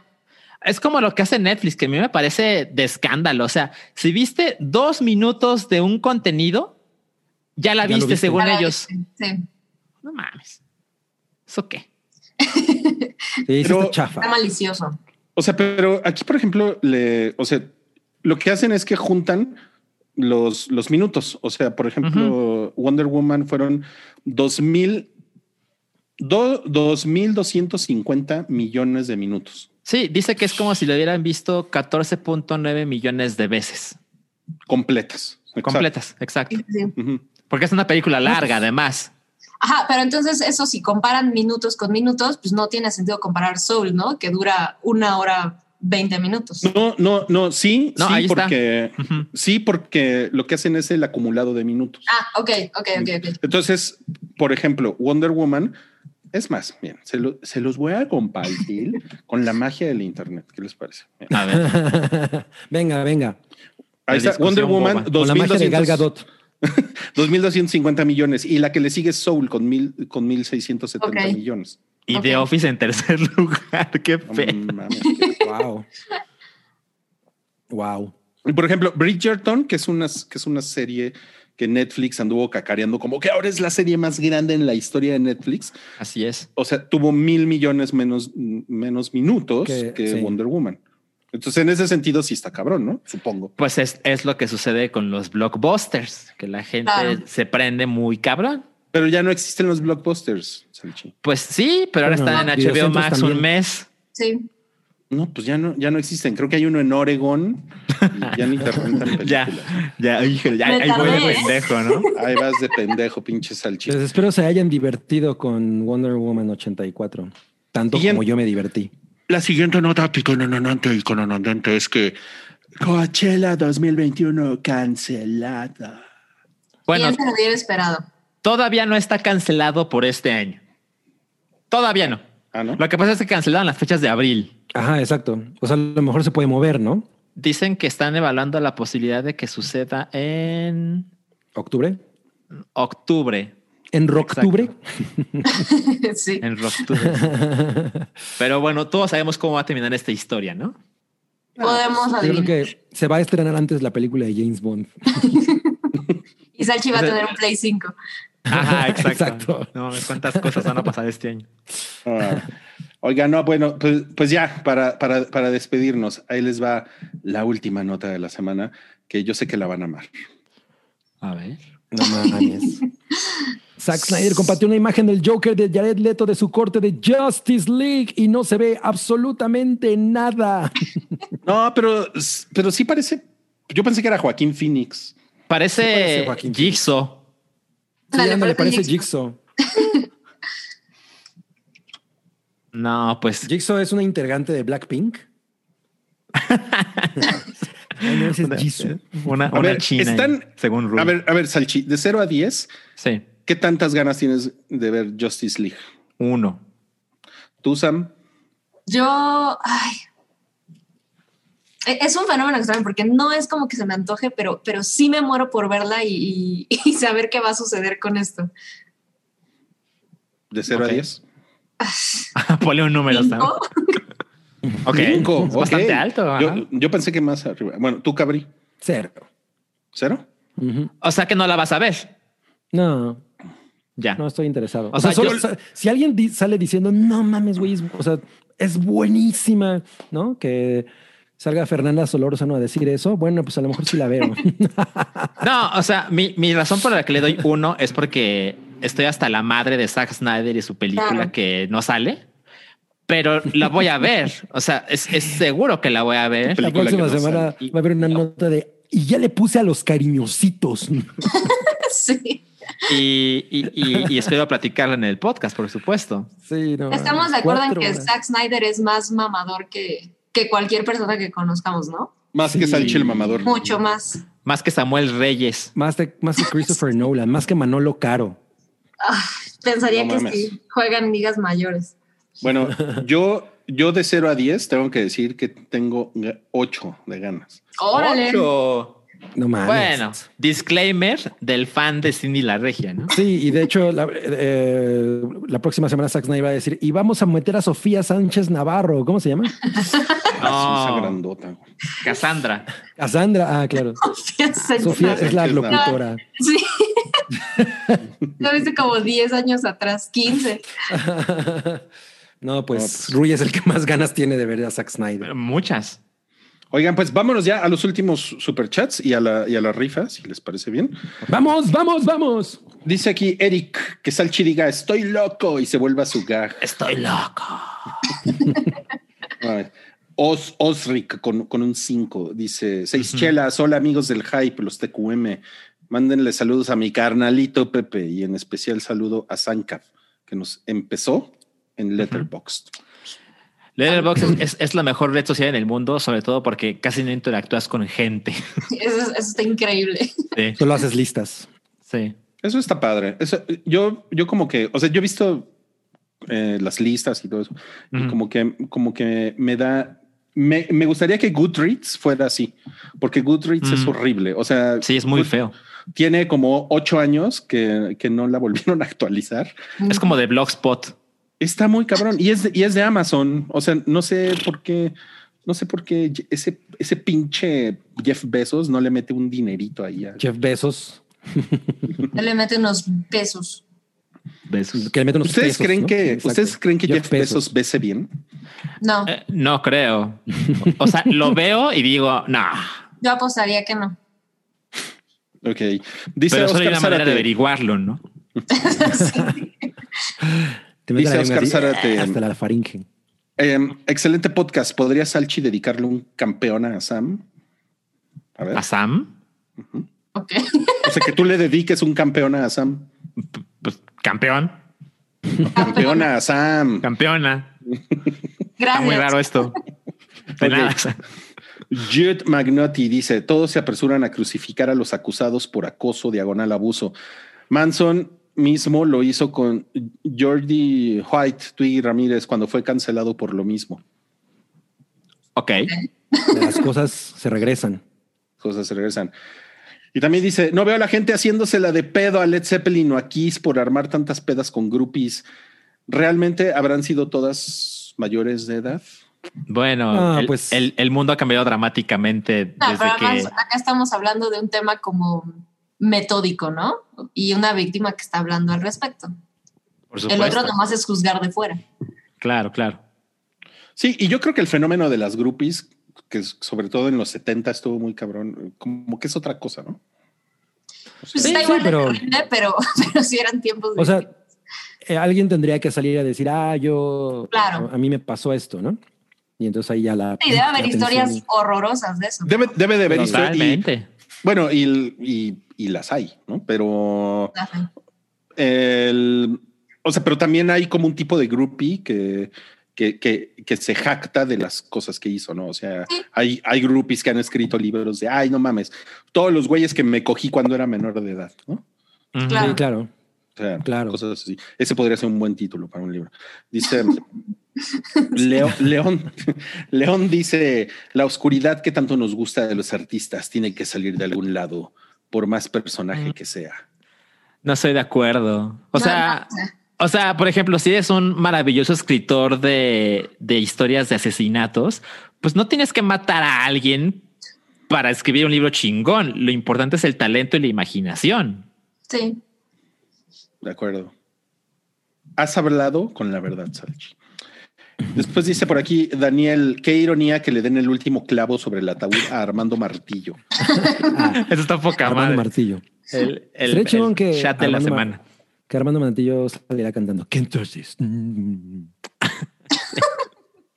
Ya que ese güey no haga nada. Vamos. No nos No, perderíamos nada, ¿no? si Nada, Armie Hammer ya no sucede. nada. No. Entraría otro güero genérico en su lugar. Bueno, a mí me gustó mucho Call Me By Your Name. Y Ah, a van mí a hacer también. secuela. Pero no creo que él sea lo fuerte para nada de esa película. Pero, pero si hay parece- secuela, como que sí te falta que esté él ahí, ¿no? Ah, sí, totalmente. Bueno, pero Parece- puede haber parece que ustedes trabajan en Boss. Lookalike de. Boss, Hammer. sí. Es como No Debe haber insulto mucho más bajo. like de Armie Hammer. Muy cabrones. Bueno, ok, bueno, creo que ya todos los entonces superchats, ¿no? ya, ya estamos. Le voy a, le voy a pedir al interventor de gobernación, eh, Salchi, que por favor nos mande el link y Ah, del- sí. de la chingadera de la ruleta. Y como me, me- me regañaron que porque no le pongo emoción, le voy, a, le voy a pedir a Cabri que vaya leyendo los nombres y les vaya dando su número. Los estoy poniendo ahí en nuestra escaleta, Cabri. En la escaleta. Eh, en la escaleta. Los A ver, a ver, a ver, a ver. Pero dame un segundo, ¿eh? Claro, claro, ya sabes que tenemos toda la noche, de-. Espera, Y espera. es, es- espera porque todavía no acabo y, y todavía Salchi tiene que poner el. O sea, entreténlos, güey. Este, Yo ya te Tenemos- mandé el link. gracias, gracias. Tenemos 18 números. Órale, Cabri se fue. No, es que ya vino para hacerlo emocionante. Ya estoy aquí otra vez. No, pues qué diferencia. güey. Ok. ¿Del 10 al, al 1 o cómo? Ah, no, o sea, son, son 18 números y entonces tú Ajá. tienes que decir los nombres y decirles su número para que ellos sepan cuál es su número. Ajá, Ok. para ver si ganaron. Entonces, empecemos por el 1. Es Jorge P. Ese es el 1. Ok. Yo pensé que le iba a Y ser luego el mejor. 2 es Oswaldo M. L. Ese es el 2. El 3 es Mar Senyu. Ajá. El 4 es Fa- Fa- Fa- Fa- Fa- Fando Chávez. El 5 es Alejandro Jajajara. El 6 es Griselda Alvarado. Ajá. El 7 es Jesús Mesa. El 8 es Osby Jacobo. Osby Jacobo. Osby Jacobo. Jacob. ¿Cómo se escribe eso? Ok. Ajá. El 9 es Núcleo. Ah, El magnífico. Es como villano de fenomenoide. Sí, exacto. El 10 No mames, es. Fernando Rodríguez. Wow. El 11, ah, no, el 12 es. El 11. El Once. 11 era Fernando. El, el 11 también es Fernando Rodríguez. Por favor. Sí. O sea, tiene dos números. Porque- sí, los bien. números, ajá. El 12 es Alan Carrillo. Ok. El 13 es Julio Cruz. Ajá. El 14 es Santiago Herrera. ¡Tarán! El Creo que es, es, 15 es, esto necesita su cortinilla, ¿eh? Claro. El 15 es Carlos Corralejo. Uh, uh, uh, uh. El 16 es Demian García. El 17 es Osric con 5, 5, 5. Y el 18 es JJHH. Ok. ¿Y Ya, por qué hablas así? No, mames. No, pues. Híjole, pensé que nunca iba a terminar. güey. Sí, ¿eh? Y son 100. No mames. No mames. No mames. No mames. Imagínate si hubieran, si, si hubieran entrado 50 a la rifa. güey. Todos sacándose los ojos ahorita. El primer hype de ocho horas. No mames. Bueno, ok. Eh, a la primera, ¿no? A la A la primera ya. A la primera, a la chingada. ¿Están listos? A ver, por favor, Cabri, haz tu, Tu ¿Qué magia. haces? Sí. Ay, soy como Y ya aventó el sombrero. Ya, espérate. No mames, sí se paró por el sombrero. Sí. Oh, no. es como de Tom York. Ah, huevo.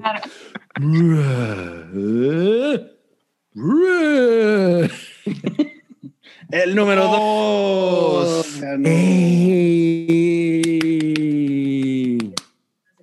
¿Qué pedo con el Alexa para? Pinche Alexa empezó a decirme que le dé a Pingu sus pastillas. Este, El el número dos dos, es qué chingón. Osvaldo ML. Osvaldo ¿Cómo? ML. Osvaldo ML. Sí, sí, Osvaldo sí. ML. Es, es el que nos preguntó por Lady Dimitrescu. No mames. Ok. Entonces. Osvaldo, mándanos un mensaje por Facebook, por Twitter, por. Pues por ahí, ¿no? Para, Sí. para organizarnos, Por ahí. para mandarte tu regalo. Sí, por favor, por favor. Oigan, este, ve, ve, están, está- están contentos con cómo leíste los números, Cabri. ¿Sabes? En el, en Muy el bien, chat. muy bien. No, pues gracias, eh. Gracias, gracias. Ya, ya, tú vas a ser el que lee los números de ahora en adelante. Y pues bueno, gracias, muchas gracias por participar en la rifa, muchas gracias por escuchar este podcast, el 364 del Hype. Muchas gracias a Sam por Gracias. acompañarnos el, el día de hoy. A ver si te volvemos a invitar Sam. la próxima semana. Cuando me digan, Estaría, eso estaría muy bien. cuenten Y- conmigo para chingaderas. No mames, Sam, eres lo máximo, por eso me caes bien, porque eres lo opuesto a ya llegó, ya llegó, ya llegó Salcha el mamador. Sí, la verdad es que Sam es mucho más carismática que yo. No lo decía por eso, pero bueno, muchas gracias a, a ti también, Salchi. Muchas gracias a Pelos de Pervertido. Muchas gracias, André, el del sombrero, el señor del sombrero, Breaking Sam. Y pues nada, este fin de semana vamos a retomar Cafeciwis con el hype. Por favor, si son Patreons, para que se pongan ahí a las vivas. El domingo va a haber un nuevo Cafeciwis con el hype.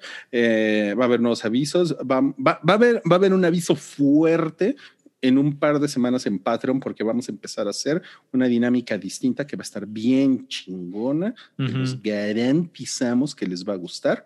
Y nos hace falta algo más, Salchi, un super chat. Un, un chat eh, de, de los regulares que dice André Mares. Hey, muy buenas noches. Me gustaría que si pudieran felicitar a mi hermana Paulina, que en unos días cumpleaños. Feliz cumpleaños, Paulina. Feliz cumpleaños, Paulina. ¿Qué tal la Feliz cumpleaños, chingón? Paulina, Paulina. Feliz cumpleaños. Y también, Y tenemos- que no sabían. Ajá. Y también tenemos un- ¿Por qué no, avi- Ujú. Bien, ven, ¿Qué? échalo, échalo. ¿Qué pasó? Por qué no avisaron que iban a invitar a Bono? a César Bono. Bono. Pues yo creo que Salchi sí, trae de bono, ¿eh? Del bono dos milero. De Bono. Ándale. Uno, uno, dos, Uno, tres, dos, catorce. Exacto. Los lentes rojos me faltan. Sí, eh. Ok, bueno. Muy bien. Ah, y gracias a Toby por las cortinillas. Um, Sí. Sí, le costó mucho trabajo hacer cada una. Entonces, Si usted quiere cortinillas gracias. en el hype, por favor, eh, déjenos un emoji ahorita en el chat y gracias. Gracias. Nos vemos. Un emoji de, de alien. Nos vemos, amigos. Gracias. Nos vemos la próxima se semana, amigos. Adiós. Besos. Gracias. Bye. Bye. Bye. Tu apoyo es necesario y muy agradecido. Aceptamos donativos para seguir produciendo nuestro blog y podcast desde patreon.com diagonal el hype.